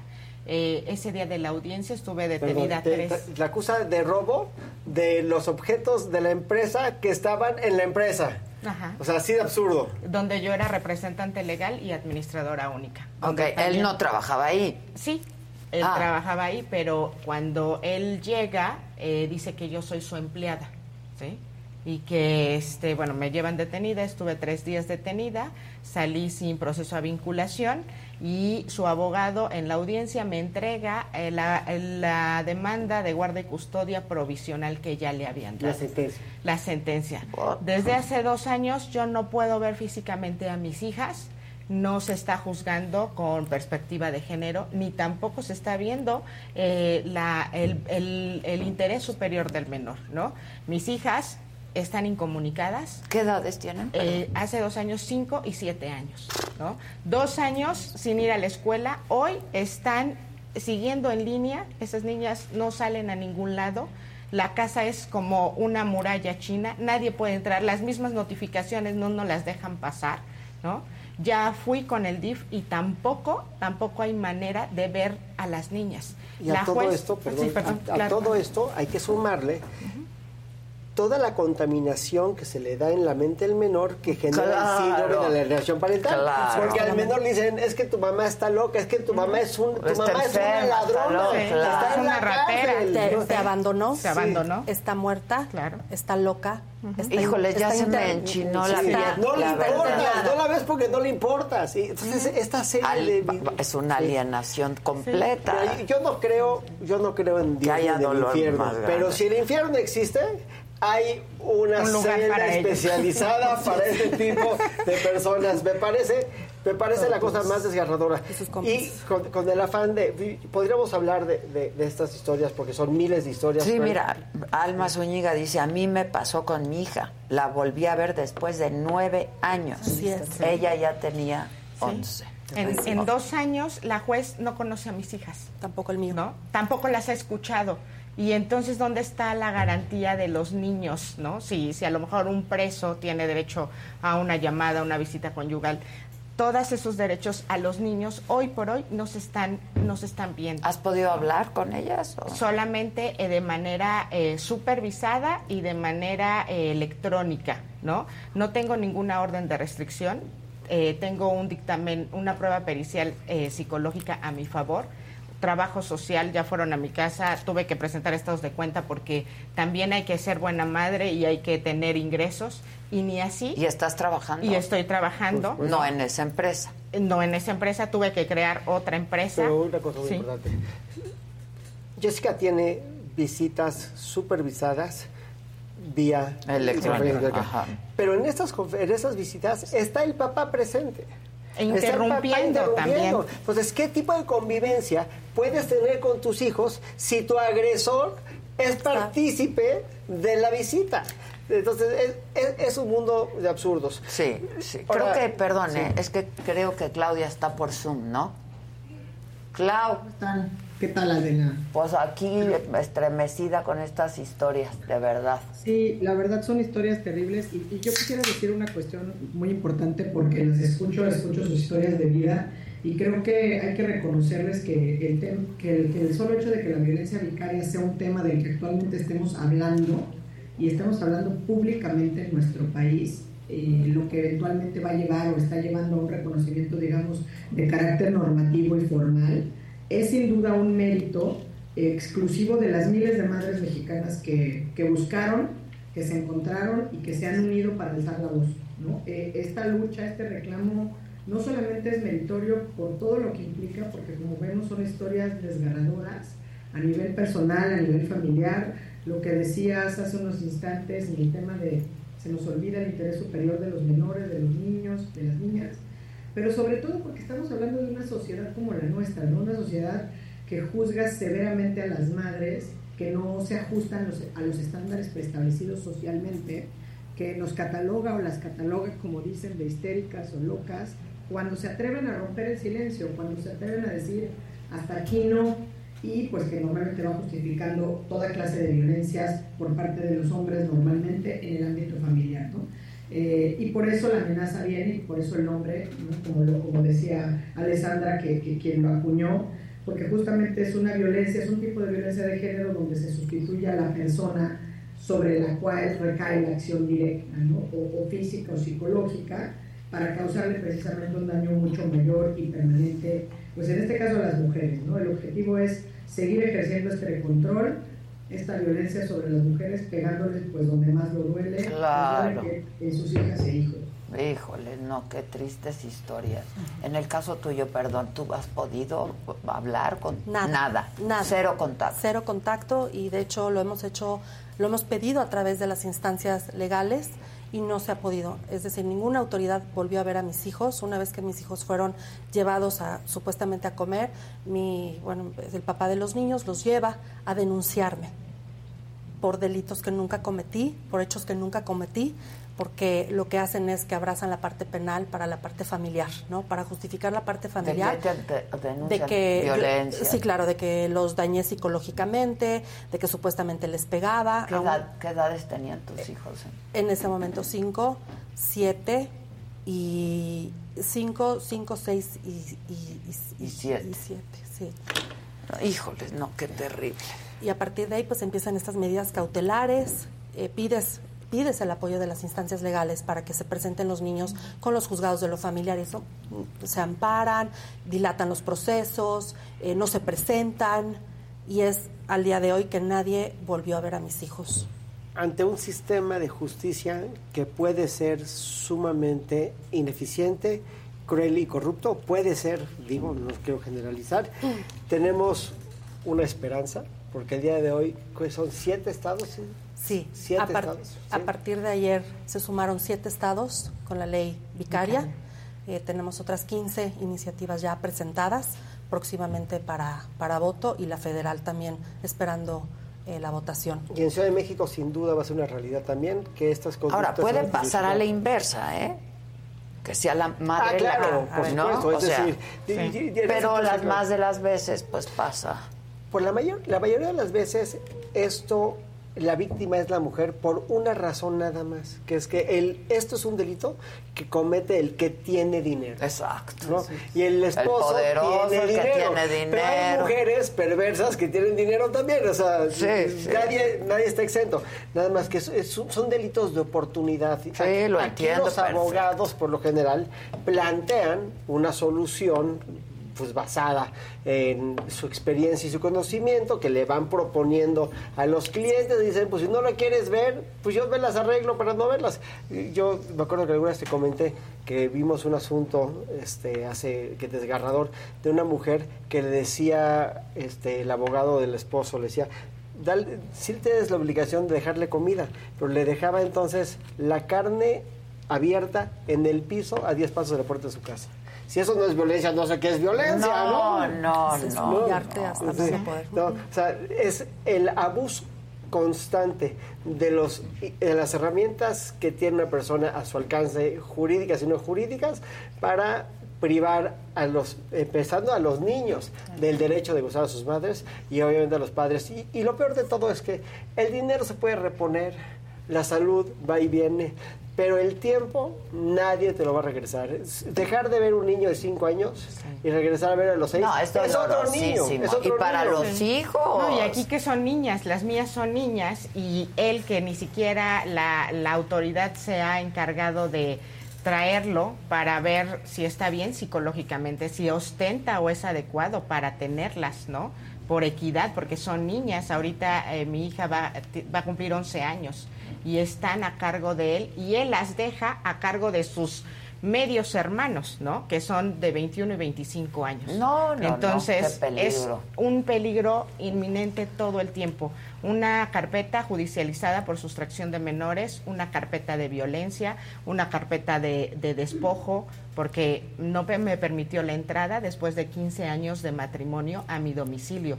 No me regresó mis cosas, tampoco ni siquiera las personales, ¿no? Ahí, hoy por hoy, en esa casa está un título de contador público, están eh, estudios que acreditan toda mi, toda Tu mi trayectoria experiencia profesional. y tampoco eso he sido restituida de, de esos medios para yo seguir trabajando. Es ¿no? una muerte en vida, porque lo que hacen es quitarte las cosas más importantes de tu vida, quitártelas, robártelas, llevártelas para siempre, borrarte de, de la parte más importante de tu vida como si no existieras.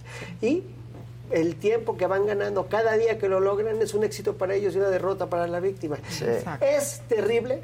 Tenemos que tener un nuevo o un mejor sistema de justicia que tenga soluciones de reparación inmediatas ante estas cosas. Pues, una de las cosas que, que yo siempre he propuesto en estos casos es, en Estados Unidos, la Corte tiene la obligación de nombrar a un guardián para los niños. Ese guardián no se lleva a los niños, pero le dice al juez cómo está la onda. Le reporta, Le dice, claro. oye, aquí está pasando. ¿Por qué no tenemos esta figura de guardián en México que puede llegar el guardián mañana y decirle a un juez familiar, oye, aquí lo que está pasando es esto?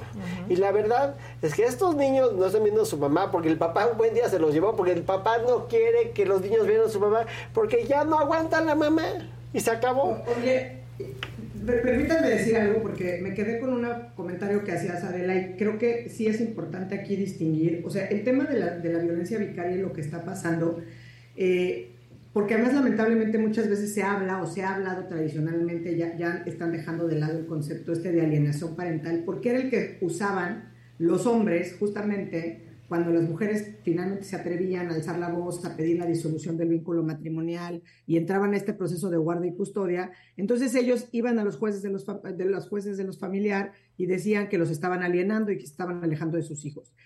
El tema de la violencia vicaria cuenta con una enorme complicidad, lo que yo decía de la sociedad, porque se cuestiona permanentemente a las mujeres. O sea, incluso cuando ellas quieren salir de los círculos de violencia en los que están inmersas, puede ser económica, patrimonial, evidentemente Cualquier tipo físico, psicológica, sí. y que además afecta a sus hijos e hijas. Y entonces aquí es muy importante porque muchas de estas cuestiones eh, se los llevaron a comer porque tenían derecho. Van por ellos a los colegios. Entonces los colegios son también responsables. Y como que siempre está este imaginario donde es que la buena madre, eh, el buen padre, o más bien el buen padre porque es el que provee. Entonces, esto es importante, por eso digo que la lucha y las voces que se han unido de estas mujeres valientes, primero para hablar de sus historias, para que no nada más escuchemos una narrativa, porque están desesperadas sin duda, pero es evitar además que se les siga haciendo daño, porque esto que acaban de decir es también el daño que se le hace a las infancias. No sabemos en qué condiciones están esos niños y niñas, que a veces están incluso pues alejados de todo contacto con eh, menores de su edad, eh, o han presentado incluso denuncias porque pues no saben cómo se da la, la- la relación incluso con el padre, o si efectivamente es el padre quien se está haciendo cargo de los menores. Entonces, sin duda llegar a un esquema normativo es importante, pero también es un tema donde que hay, eh, eh, es muy importante hacer estos espacios para que se visibilice y se hable del tema, porque es otra forma de violencia de género y tiene un nombre y se llama violencia vicaria. Sí, está muy difícil. Aurora Sierra, tú eres presidenta de la mesa eh, del Congreso del Estado de, de Puebla, tú eres panista, ¿no? Así es. Este, cuéntanos, ahí tú estás promoviendo esta ley. Sí, así ¿Y es. en qué estado está? Bueno, pues ya es ley justamente en Mm. Puebla. eh, no me dejarán mentir, la verdad es que en efecto, como ya se dijo, la lucha de las colectivas, ¿no? Del Frente Nacional de CAMCAI, también en octubre del año pasado, eh, bueno, pues tuve a bien reunirme con, con las colectivas justamente a petición, porque estaban buscando esta voz. La estaban buscando a nivel nacional, la estaban buscando ya en estados como Tabasco incluso, y pues bueno, también en Puebla se empieza a platicar de ello. Empezamos a construir, o sea, eso siempre fue como muy cuidado, ¿no? Que la iniciativa fuera pues a raíz de lo que las víctimas habían padecido. También fue, eh, la verdad es que un choque paradigmático en el caso de Puebla, porque incluso el concepto no se, no se conocía como tal quizá. Eh, la verdad es que estas historias desgarradoras, incluso a lo mejor poder pensar que solamente se quedaban en temas de violencia familiar y que incluso a lo mejor muchas eh, eh, padecimos incluso esta parte de la violencia vicaria. Luego vinieron foros que se fueron acompañando para visibilizar el concepto. Se hace el primer exhorto eh, por ahí como por octubre también para que el gobierno del Estado de Puebla pudiera identificar casos de violencia vicaria. Y supongo que hay muchísimos. Hay Ahorita en el chat miles, ¿no? están, yo Sí, viví esto, yo viví esto, claro. yo... Así es diario. Y, y desafortun- bueno, y entonces viene después la presentación de la iniciativa. Afortunadamente se empieza a votar en otros estados previo a Puebla, pero cuando se hace en Puebla eh, se hace pues de manera unánime también. Y entonces la, la violencia vicaria primero eh, se estábamos como trabajando para que se reconociera en la ley para el acceso de las mujeres a una vida libre de Es violencia. lo que yo te iba a decir, ¿no Primero. está incluida? No estaba. O sea, ese es el Ya primer está. paso. Ya ya está. está, Ya en está. Puebla. En Puebla ya está. Y en Ese México esperemos tema. que pronto. Por eso, pero no, No se estaba. reconocía. Tendría que haber estado Esa es la en lucha. esa ley, Esa claro. es la lucha. ¿Y sabes a quién se lo debemos? Aquí están enfrente. Pues felicidades, No, porque esto, qué cosa. Y lamento muchísimo sus historias. Te quiero caray. proponer una cosa, comadre. A mí me encantaría darle seguimiento al caso de Jessica y de Alessandra, que han hecho un gran esfuerzo y todavía no han tenido un resultado favorable. Me encantaría darles un espacio para que ellos nos cuenten realmente en la praxis cómo se desenvuelve el Estado, periódicamente invitarlos a platicar con nosotros, porque creo que en el concreto, podemos hablar del abstracto. Es muy importante agarrar los casos de la mano. Pues claro. y echarles luz y ver cómo nos Ir de lo particular a lo general, ¿no? Pues son casos. Porque hay muchísimas mamás en los juzgados que estamos a ciegas, o sea, no sabemos, independientemente que cada una tenemos nuestros abogados, no sabemos en qué camino vamos, si nos ¿Qué falta poco, si, si estamos a la mitad o todavía falta, ¿no? Hay, hay mamás que siete años sin ver a sus hijos, sí. cinco Pues años. aquí un- una mamá. nueve ¿Te años. puedes imaginar el tema? O sea, también en nuestro caso como diputadas, como diputados también fue eh, como escuchar, ¿no? Cómo cuentan los días, ¿no? Llevo Sí. 300 días, llevo mil días, llevo 1200 días, eh, detenciones fabricadas en frente de los colegios. Eh, hay una eh, también activista en Puebla, eh, Luz Arredondo, que también fue detenida apenas. Y que tuvo que ir a parar al penal, ¿no? Este, y eso no debería ¿Detenida suceder. por qué? Pues simplemente porque incumplió aparentemente, ¿no? Esta, esta eh, digamos, disposición del juez eh, y bueno, pues eh, por quedarse un día más, ¿no? Porque el niño estaba enfermo, digamos, y, y con su hijo. Yo creo que eso no debería suceder. Hay mucho por hacer. O sea, nadie está leyes. pensando en los niños. No, lo que están pensando es obtener una meta inmediata, que es agarrar cualquier excusa para lastimar a la mujer y privarla del acceso a sus menores, ¿no? o viceversa. Está terrible. José Antonio, ¿cómo estás? Muy bien, aquí, muchas gracias. No, al contrario. A ver, cabildeando el tema en el Senado, cuéntanos. Pues sí, estamos nosotros impulsando justamente el tema de la ley federal ya, de la violencia vicaria, justamente dándole, dándole las connotaciones que se tengan que dar a la conducta. Eh, El tema ahorita puede causar controversia si se llama violencia vicaria o se interpósita persona. El hecho es que es una violencia en su mayoría de los hombres hacia las mujeres. También lo hay de las mujeres Sí, hacia los hombres, por supuesto. Y lo que se castiga o lo que se pretende castigar y regular es la conducta. Casos como el caso de Puebla, que ya, que, ya, que ya es una ley ahorita, que ya hay elementos para poder visibilizar a la sociedad y sancionar a quien se tenga que sancionar, son lo que estamos viendo en el, en el Congreso. Ya se presentaron dos iniciativas a nivel federal, una en la Cámara de Diputados y una en la Cámara de Senadores, para que se pueda, cuando menos, visibilizar en el terreno de legal. Pero falta mucho por hablar, porque hoy que estamos en la discusión del Código Nacional de Procedimientos Civiles Familiares, que va a entrar en vigor en este año, uno de los, una de las propuestas que estamos haciendo es que se regule desde el, desde desde el seno de, de los juicios de guardia y custodia.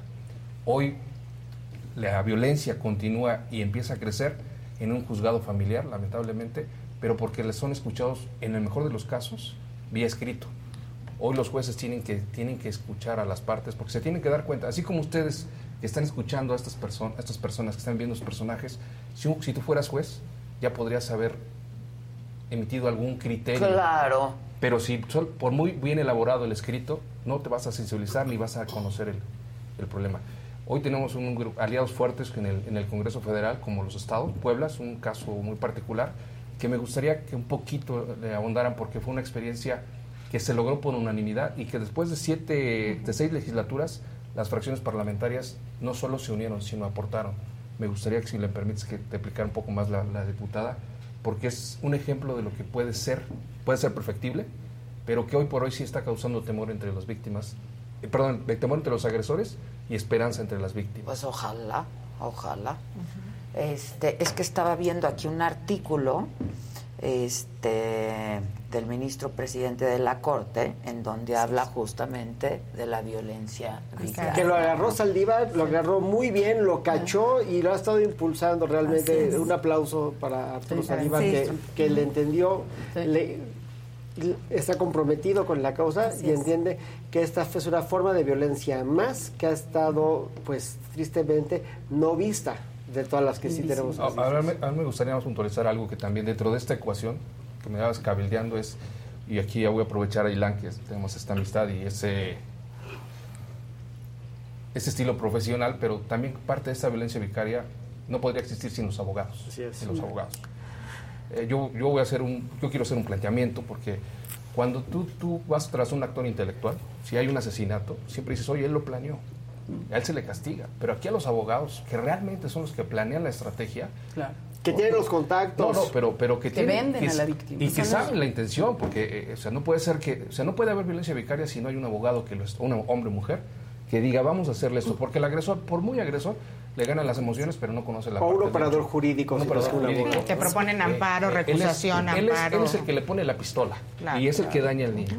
Y dos, no puede haber este contexto si no está el Estado. La violencia vicaria no se puede ver ahorita sin la, sin la participación del Estado. Más, o sea, más, que es más que es responsable el Estado, ¿no? Y este sistema de justicia. De alguna que manera se vuelve tenemos. cómplice, se vuelve cómplice. Porque el abogado de pronto pues defiende a su cliente, ¿no? Que parece que esa es su chamba, defender a su cliente, ¿no? Pero una cosa es Pero hay una a tu sensibilidad. y otra cosa es elaborar una estrategia diseñada a que tu contraparte nunca vuelva a ver a sus hijos. Sí, no, Eso es el problema. O sea, ahí, de hecho, yo durante mucho tiempo perdí una amistad que después retomé con un abogado, porque yo le decía, ¿cómo puede ser que estés litigando un asunto donde tu meta sea no tener a sus a mi cliente sin ver a sus hijos durante dos años? O sea, yo, yo le reclamaba y decía... Pues yo hay. mi trabajo por eso, pero pues, digo, también, tam- también tenemos También todos hay la prerrogativa principios ¿no? de decir, esta de- chamba no la tomo. Hay valores entendidos. Hay ¿no? 1.600 abogados ahorita en estos casos. o sea, Exacto. Híjoles. exacto. Eh, Eso es y esa es una de las razones por las cuales la colegiación obligatoria era tan importante en su momento, porque necesitamos como gremio castigar a los abogados, no, no digo agarrar sus cédulas y tirarlas a la basura, pero sí darle un Estamos una manotazo a los abogados que están en estas prácticas que son poco éticas y, y- y sin duda pues deterioran mucho la sociedad porque al final del día estamos preparando a los niños a pensar que este tipo de violencia es normal, que estas cosas son normales eh, y con todos los trastornos El no de volver a ver a su madre, sí, no, no. que no, puedes ver a tu mamá en dos años, O a tu años. padre, que digo, Es terrible. no, Yo creo que es fundamental, eh, perdón, el tema de, de colocarlo, de visibilizarlo, justamente como lo dijo el ministro, ¿no? Este, de cómo se está tomando por distintos Y lo sectores. tomó Estamos justo hablando. porque él, Sí. él en su artículo dice, es un tema que está ahora en redes, ¿no? Y, y lo tomó, o sea, y publicó este artículo y termina diciendo, no las dejemos solas, actuemos antes de que sea demasiado tarde para algunas de ellas. ¿no? Es la antesala del feminicidio y en representación del 50 más 1 de democracia pura, hablar de madres en, en México es hablar de una perspectiva de Estado. Es una razón de Estado la violencia vicaria, para como yo lo veo, como se aprecia justamente, porque estamos hablando de que las mujeres ya padecieron muchas violencias al, al seno de un hogar y obviamente vienen ya cuando deciden separarse de, re- de esa relación, deciden cortar ese vínculo, La amenaza, además padecer, ¿no? Por maternar. Y por eso es por la perspectiva de género que debemos luchar también, no solamente en el caso de las leyes, sino también en la capacitación de los jueces. Ahí también hay que poner el ojo una vez que ya están aprobadas las leyes en los estados, como fue el caso de Puebla también. Y también yo propongo una cosa que creo que es muy importante, porque como bien hemos dicho, no se puede dar el delito si no hay participación de la, de la judicatura. Los consejos de la judicatura deberían todos de tener una comisión o mesa de análisis o encargado de analizar acusaciones de violencia vicaria para determinar si debe haber un cambio de juzgador, para determinar si debe haber una queja que se debe de interponer, o sea, para poder tomar manos en el asunto, porque esto se queda en el, pues el juez es libre para determinar, no nos podemos meter con el juez. Ahí tendrás después tu apelación y así pasan los años en las apelaciones, ¿no? Y en los amparos. y los niños siguen creciendo y algún día ganaré, pero los dos años, o tres años, o cuatro años, o nueve años que una persona no ve a sus hijos y que sus hijos no ven a sus padres, esos daños son irreparables. Sí, son Necesitamos irreparables. medidas de solución, reparación inmediata. Ahora, yo... Mira, perdón. Sí, Claudia. ahora que dices esto, que me parece muy, muy interesante el planteamiento que hacen, creo que todos desde la mesa estamos planteando algo que es muy urgente, porque al momento de que se tome en cuenta esta conversación, en México, digamos, están realizando estos esfuerzos, primero a nivel local, como el de Puebla, que además es muy loable de donde viven, para reconocer, primero, ¿no? y en algunos casos sin duda tipificar la violencia vicaria, eh, pero tenemos que abordar el problema en la complejidad que representa en el propio ordenamiento jurídico y en el sistema, porque efectivamente existen creo que a nivel más de 10 iniciativas en el Congreso de la Unión para reformar, obviamente, Ley General de Acceso a las Mujeres a una Vía Libre de Violencia, el Código Penal, eh, pero también esto pasa por la Ley General de los Niños, Derechos de Niños, Niñas y Adolescentes. Pues claro.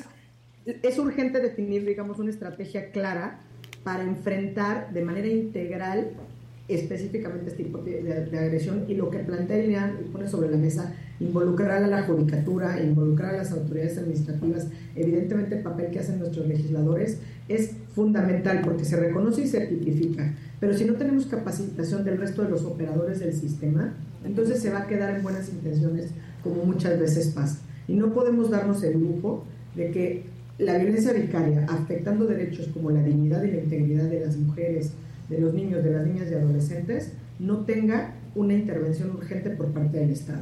Y creo que estos esfuerzos son muy importantes, nada más hay que hacer una estrategia frontal, clara e integral.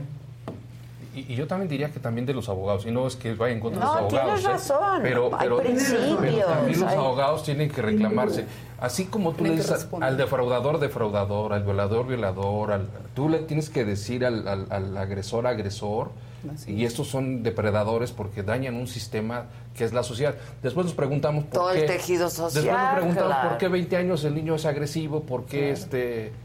Yo te voy a poner Lucran con el sufrimiento familiar, como dice, y, y eso Sí, está muy lucran mal. con Creo que eso. el llamado que el senador es vital. Como dice Ilan, ¿no? O sea, uno le cuestiona a los abogados que tienen como estrategia hacer daño o polarizar más eh, en las cuestiones familiares que me parece que son deplorables y tienes toda la razón en nombrarlos, ¿no? Debemos evitar estas prácticas y nosotros desde los colegios podemos hacer llamados importantes para que esto no suceda. Y se debería hacer un llamado al colegio. Ustedes deberían de mandar una carta a los, a los tres colegios más importantes de México y a los locales, diciéndoles, por favor, les exigimos a los abogados que estén colegiados, porque no todos están colegiados, a los que están colegiados, que se conduzcan conforme al código de ética y si no existe una práctica o una, una norma en el código de ética para prohibir la violencia vicaria, pónganla.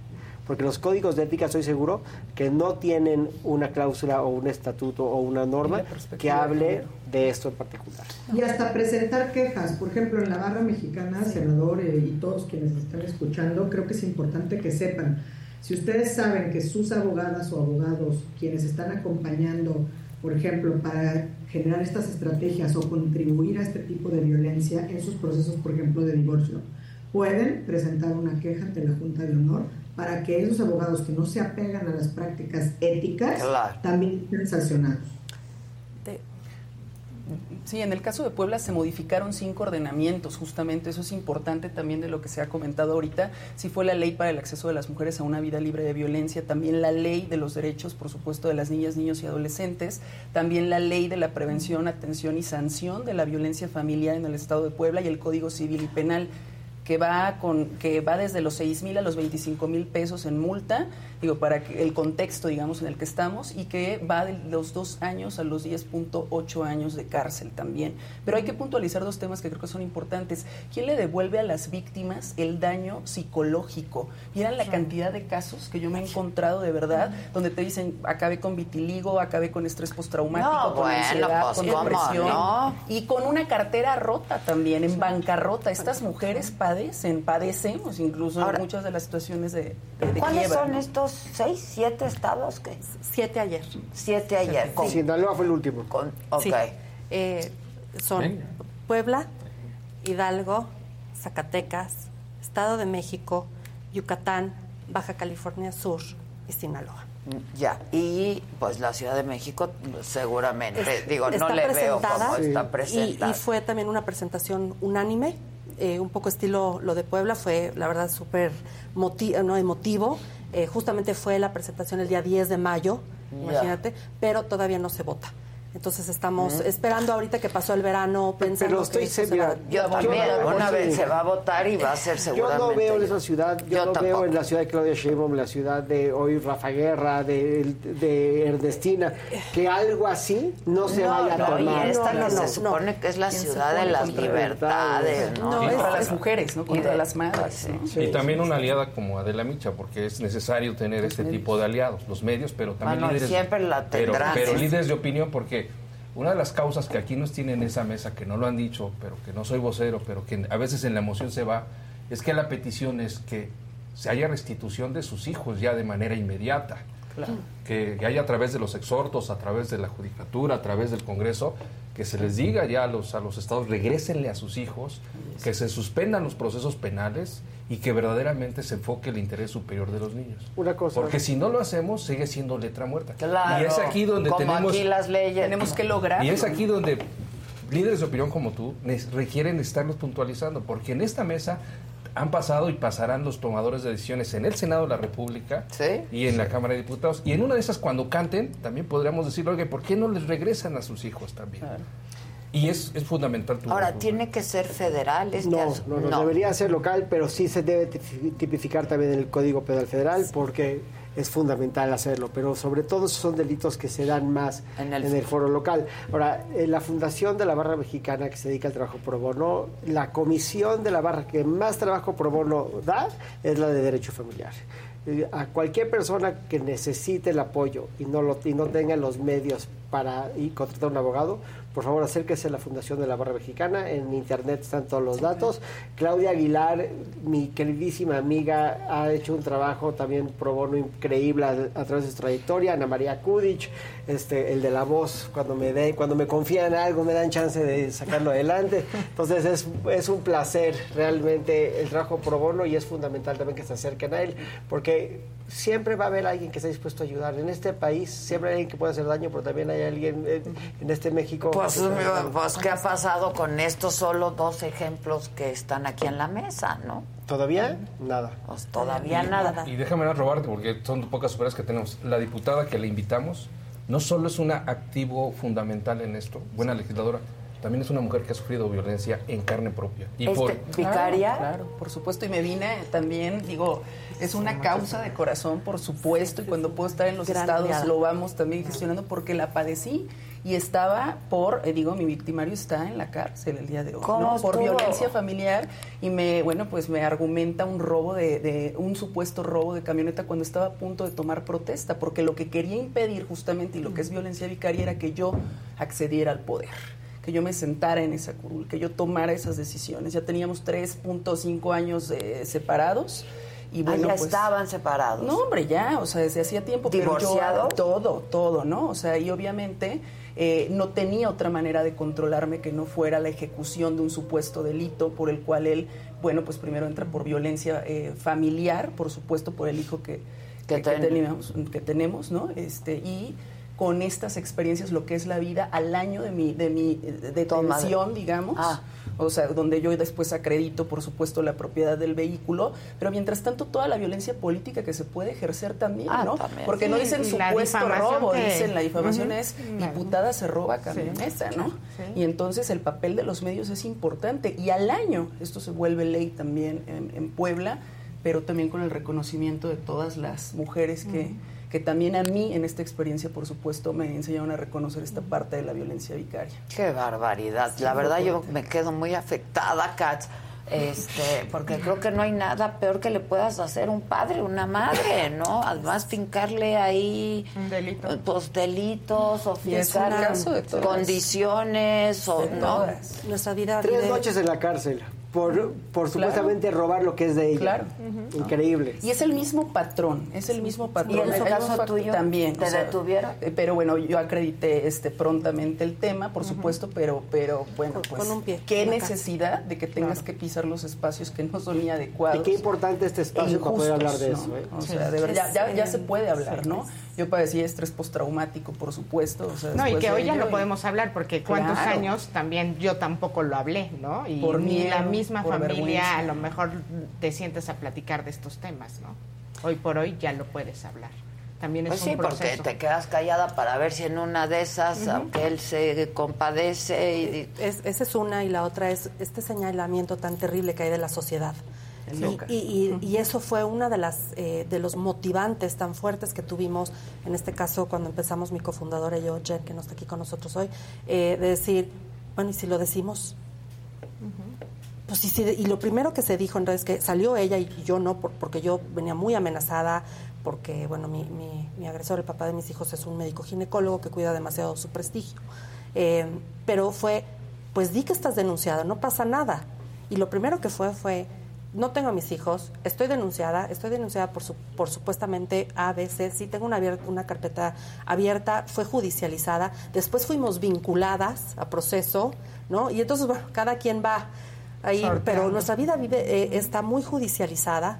Te quiero decir, eh, tenemos madres en el frente, muchísimas que han perdido sus trabajos, porque se la viven atendiendo estos procesos. Claro, ¿a qué horas puedes Sí, ¿a qué horas trabajar? no? Y no hay dinero Y es que alcance. Y no hay legal. dinero que alcance. Y es un terrorismo legal espantoso. Y además hay que ir, en el caso de los colegios, ahorita que hablabas de los, de los abogados, en el caso de Jessica, me tocó acompañarla, ir al, al colegio de contadores públicos, al Instituto Mexicano de Contadores Públicos, a demostrar que es una mujer de bien, porque su agresor se adelantó y se la pasó quemándola. Entonces, Ese es otro- es un ese es problema. otro elemento. El daño moral. Mandando daño moral videos, este, cartas. Es otra y- característica. o sea, de la Mala madre. He perdido no, es- contratos. señaladas. Sí, Pierdes señaladas. contratos y luego tus propios colegas Sí. te dicen, oye, este, pues es que la, primera pregunta, y lo digo al aire porque es importante decir, ¿qué le hiciste, cabrón? ¿Qué le, ¿Qué le hiciste? ¿Qué le No, pasó? Porque, ¿Por qué? porque la historia del amante, de ratera y todo de mala madre, pues ya la traes incrustada, ¿no? Y entonces, Pero hasta esas tienen derecho de ver a Pero sus hasta hijos. Y esas. hasta esos Sí, tienen exactamente. derecho O sea, de el ver a tener sus un amante Es un derecho del niño. conceder, no te priva el derecho Pues de claro ser- que no. Pues No, pero claro lo que quiero que decir no. es, es el papel también de la sociedad, porque lo primero que dices, oye, la ves golpeada, y lo primero que dices, oye, ponle un poco de curita, no, ¿qué le hizo? ¿Qué le ganó? Nada, ¿Qué no pasó? corrió sangre, ¿no? O sea, aparentemente. es difícil, este, yo sí, la verdad es que cuando, cuando Katz nos dijo, Ilan nos dijo, oye, vamos aquí, le dije, vamos a aprovechar porque aquí el llamado es a los ministerios públicos, a los Pues ministerios claro. públicos. La integración de que- Es que ahí está todo el que- que- problema que en se, este que país. se sensibilice. Ministerios y segundo, a los jueces, jueces. a los jueces. Los jueces, y, y- y no quiero debatir entre mujeres, pero también las, la mayoría de las mujeres jueces familiares son las que deberías de entender que son tus aliadas Sí. y son con las que más en ocasiones. La abogada de mi contraparte es mujer. Imagínate. Entonces- pero todo, ministerios públicos. Es- no o quiero entrar al tema, la pero quiero es decir, mujer. esto es un llamado Es a que la tiene sociedad. que haber ministerios públicos. Que, que litiguen con perspectiva de sensibilizados. género. Es que el odio no tiene género, por las víctimas sí. Sí, claro. Vámonos con tu frase. Oh, ya sí me voy muy afectada. ¿Qué hacemos? ¿Cómo ayudo? ¿Qué, qué podemos ¿Cómo, hacer? ¿Cómo nos ayudan? Aprovechamos este espacio. Pues yo creo que dando voz justamente porque ahora la cancha, al menos en el caso de Puebla y así como vayan avanzando los estados, está en el poder judicial, Judicial. y en la integración de las carpetas en las fiscalías. Y Para que no necesitamos se quede en letra muerta, ¿no? Como Necesitamos- tantas sí. otras leyes en este país. Y seguimiento a estos asuntos. Se queda el seguimiento a los asuntos los puntuales. casos, al Y de- tráiganme a los casos que quieran Sí. y aquí los exponemos. En Puebla ya tenemos una integración de al menos 30 carpetas, ahí está uno de los casos, tenemos casos que si podemos, eh, eh, digo en mi caso como legisladora, si podemos llevarlos, arroparlos, ¿no? Este, en este, ayer eh, tuve a otra víctima, es regidora también en un municipio y siempre se presenta ese rasgo. Mujeres que están, por ejemplo, que, que tienen alguna posición no profesional, no digamos política, pero que ya decidiste, ¿no? O sea, como, como tener esa independencia. empoderadas. Empoderadas. Ahí está el rasgo de la violencia vicaria también muy acentuado. Y entonces denostar esa, esa imagen, digamos, que tienen en sus trabajos, en todo. Y yo creo que sería bueno darles voz. O la amenaza. perder la ya vida. no quiero esta relación, Sí, claro. me quiero ir. Ah, sí, pues te quito Ahora te controlo. De, de hecho, te yo, yo estoy denunciada por haber hecho el frente. Entonces, Válgame Dios. A ver, a ver, Válgame Dios. Déjame ver si entendí. ¿A ti te denunciaron por crear un frente que lucha por los derechos de mujeres que son víctimas de violencia? Pero ¿quién te puede denunciar por eso? pues el papá de mis hijos al sentirse... ¿Tu agresor? Sí, sí. ¿Tu agresor te denunció por sí, eso? Sí, sí, Es- por, por- es porque... Pero no proceden, ¿no? Entonces, eh, pues Te pido, por favor, Sí. que lleves ese asunto a la Fundación de la Barra Mexicana. Te vamos a defender con muchísimo gusto, siempre y cuando mi consejo me lo pruebe, que estoy seguro que así lo harán. Seguro, sí. Va a ser un Yo sí placer el tema para Puebla de la. Barra. Sí. básicamente. Eh, Pero déjame, ese es un patrón del miedo, porque lo- Esa porque, porque el agresor ahorita se ponen muy muy violentos y empiezan a decir qué vamos a hacer.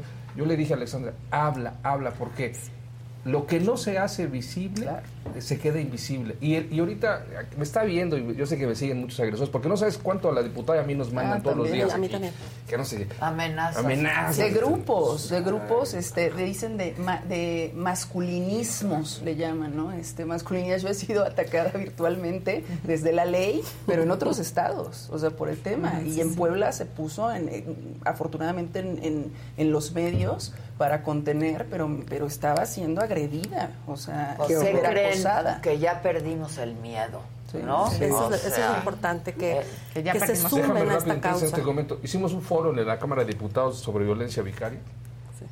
Y estaba aquí un agresor, no voy a decir su nombre, pero me está viendo, que estuvo ahí y ese día tenía convivencia con sus hijas. Y él siempre había argumentado que no podía, pero ese día sí pudo estar en la violencia vicaria, nada más para ir a decir que él era un agresor, prohibiendo a sus hijos. A esos extremos vas de que eh, tienen, eh, tienen tan dominada la víctima por el miedo que solitos se delatan. De que simplemente lo que buscan es. Yo nada más quisiera finalizar mi intervención para dejarle espacio. es, Esto es mentira cuando a mí me dicen, oye, es que un papá, hay violencia. Mira, cuando un papá no le tiene odio a la mamá, verdaderamente privilegia el interés superior del niño y llega a acuerdos. Los que sean, pero llegan a acuerdos donde la figura central es el niño. Aunque le Cuando- tenga odio. ¿eh? Cuando un papá le tiene odio a la mujer, lo que menos le va a importar y al abogado que lo defiende es el niño. Es el arma, el instrumento, el método para hacerlo. Y esa es la gran diferencia. Pues qué triste, la entre el verdad. hombre que utiliza la ley. No. Está acordando de una cosa, pero eh, eh, Qué obviamente triste, yo porque- invito a todos los hombres, a todos los hombres, que reevalúen la forma en la que nos relacionamos con el sexo opuesto y, y la empatía. Y Pero porque, claro, cuando estás en un proceso de, de divorcio o en un proceso, pues odias al Somos otro, humanos. ¿no? Hay mucha Pues, visceralidad, ¿no? Mucha Mucha víscera y mucho estómago. claro. y te- pero eso, pues, eso lo tienen que resolver quienes saben. Así es, pero todas resolver. nuestras conductas, todas dejan estela en nuestra historia. Tenemos que cuidar nuestro legado. Pues sí. Claudia, querida, ¿ya se fue? Muchas gracias. No, no, no, aquí estoy. Justamente, la verdad es que me parece muy, muy elocuente el llamado que hacen y, y suscribo lo que dicen, eh, pues tanto la diputada como el senador y obviamente, pues me sumo al, a la propuesta que hace Ilan. Nosotras desde el Consejo de la Fundación y trabajando, como dice Ilan, desde su práctica, desde la mía y desde muchas abogadas que están ahí prestando servicios pro bono, estamos dispuestos a acompañar estas causas incluso no nada más con la parte de los litigios, también apoyando a los legisladores y legisladoras en lo que sea necesario para participar en los foros y seguir eh, pues planteando el tema en la sociedad de lo importante que es hablar de la violencia vicaria y que las víctimas no se queden calladas. Eh, dijeron algo muy importante hablando de mujeres en el poder, donde justamente lo que se permite es, o lo que pretenden hacer es evitar que se destaque y dejarlas como que siendo estas madres sumisas y abnegadas, resistiendo todo y pues resintiendo estos grados horribles de violencia. Entonces, desde luego cuentan con nuestro, nuestro apoyo, por lo menos el de Ilan, el, el mío. Y el mío como, el como un medio, ¿no? A sus Y el órdenes. tuyo como un medio. Oye, eh, rápido, nada más antes de que se vayan, este, se perdió una gran oportunidad ayer en la corte. Claudia. acabado, eh, pero vamos mal. Pues sí, no, bueno, lo- los ocho que necesitan, pues parece ser que no se van a ¿Sabes tener. por qué me quedé esta mañana y, y lo comparto aquí públicamente? En que están mostrándose muy resistentes nuestras ministras y ministros a inaplicar el artículo 19 constitucional, pero no les cuesta trabajo inaplicar el artículo primero constitucional. Entonces creo que por ahí tendría que venir un importante llamado y pues veremos la sesión De hoy, que- que ya va a empezar, de hecho, a las 12. A- ayer estuvimos Claudia y un servidor en un panel con distinguidos penalistas, este, con Paco Riquelme, Víctor Olea, este, con Pepe Nazar, entre otros, y llegamos a las siguientes conclusiones. Primero, este tema va a estar rebasado en base a la de- determinación de la Corte Interamericana, que lo que nos va a decir es que, pues, obviamente, lo que ya todos sabemos, que es que la, pues, la prisión preventiva oficiosa es inconvencional, que es y por ende, pues, se tiene que, que reformar. Y eso se va a resolver. ¿Cuándo? Pues yo imagino que en un año o dos, pero se va a resolver. Eso no es preocupante. Para mí lo que es sumamente preocupante, y ayer lo dije en el foro, es que yo estoy de acuerdo en todo lo que dijimos todos en el panel, que es inconvencional. Inclusive yo diría que es inconstitucional la enmienda constitucional, Exacto, pero eso es otro tema. ¿no? Pero ya lo han hecho. Pero, pero, también estoy convencido de que Alberto Pérez Dayán, de que Loreta Ortiz y de que Yasmín Esquivel están convencidos de que es inconvencional y que es inconstitucional. El problema es que la presión es tal que no pueden hacer otra cosa. Y ahí es cuando las democracias fracasan. La presión por parte del de- presidente. Él lo dijo hoy, el presidente hoy dijo, yo los presioné. Si no los voy a presionar por esto, ¿por qué los voy a presionar? Si es muy importante. La presión del Ejecutivo en el Poder Judicial para defender a toda costa la prisión preventiva oficiosa, a pesar de que es inconvencional, porque no está en tela de juicio que es inconvencional. La única persona que dijo ayer que está todo dar la prisión preventiva es Yasmín Esquivel. Sí. Todos los demás dijeron, ¿sabes que Sí está en la patada, pero pues yo no puedo hacer nada. Dos dijeron, Juan Luis y Luis María dijeron sí. No es de- efectivamente. no está en nuestra No, competencia. Ellos dijeron sí lo podemos arreglar. No, Pérez Dayán y Loreta dijeron, está de la patada, pero no es cosa nuestra, nosotros no Por podemos eso. formar la Constitución. El tema, y con eso voy a, con eso voy a cortar, es que tenemos que cambiar nuestra forma de pensar. Tenemos que entender que en los embates a la democracia, los autócratas, que no sé si el presidente sea un autócrata, pero en otros lados del mundo, los autócratas usan a la Constitución para avanzar prácticas antidemocráticas y antiliberales. Y es fundamental entender que sí hay enmiendas constitucionales que son inconstitucionales. El artículo 19 constitucional en su catálogo de delitos va en sentido contrario a todos los demás principios constitucionales y eso es lo que es preocupante. Pues sí. Clau. Sí, la verdad es que yo estoy en un profundo, en un profundo desasosiego porque quiero esperar y quiero no perder la esperanza en que van a encontrar una manera de interpretar eh, el texto eh, en el contexto que se merece, que nos merecemos las y los mexicanos, en, en, temas tan claros como lo que ya han dicho, ¿no? La prisión preventiva oficiosa es claramente inconvencional, es violatoria de toda forma de derechos humanos. Y el que el presidente nos venga a decir que es la base y fundamento de su estrategia, pues nos tiene que alarmar de su estrategia contra la seguridad, porque vaya estrategia que está basada justamente en la violación sistemática de los derechos humanos de todas y de todos en este país.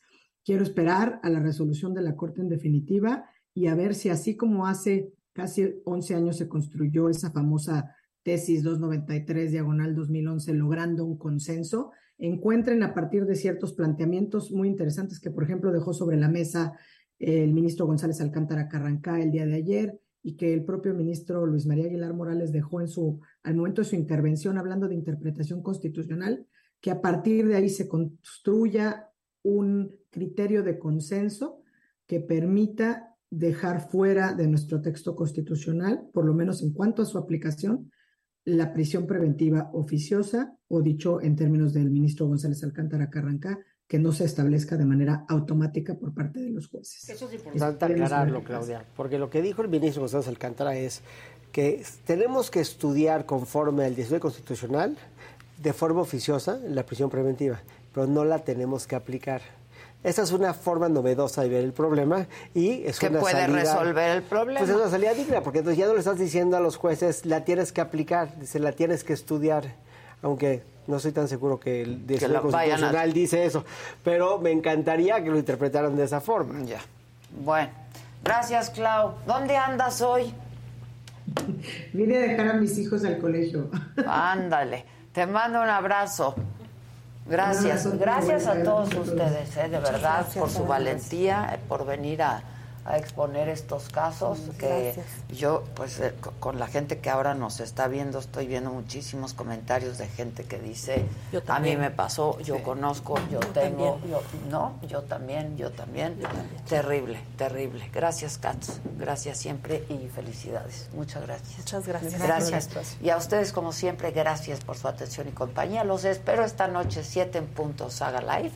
Mañana, 9 de la mañana, aquí en Me lo dijo Adela. Gracias. フフフ。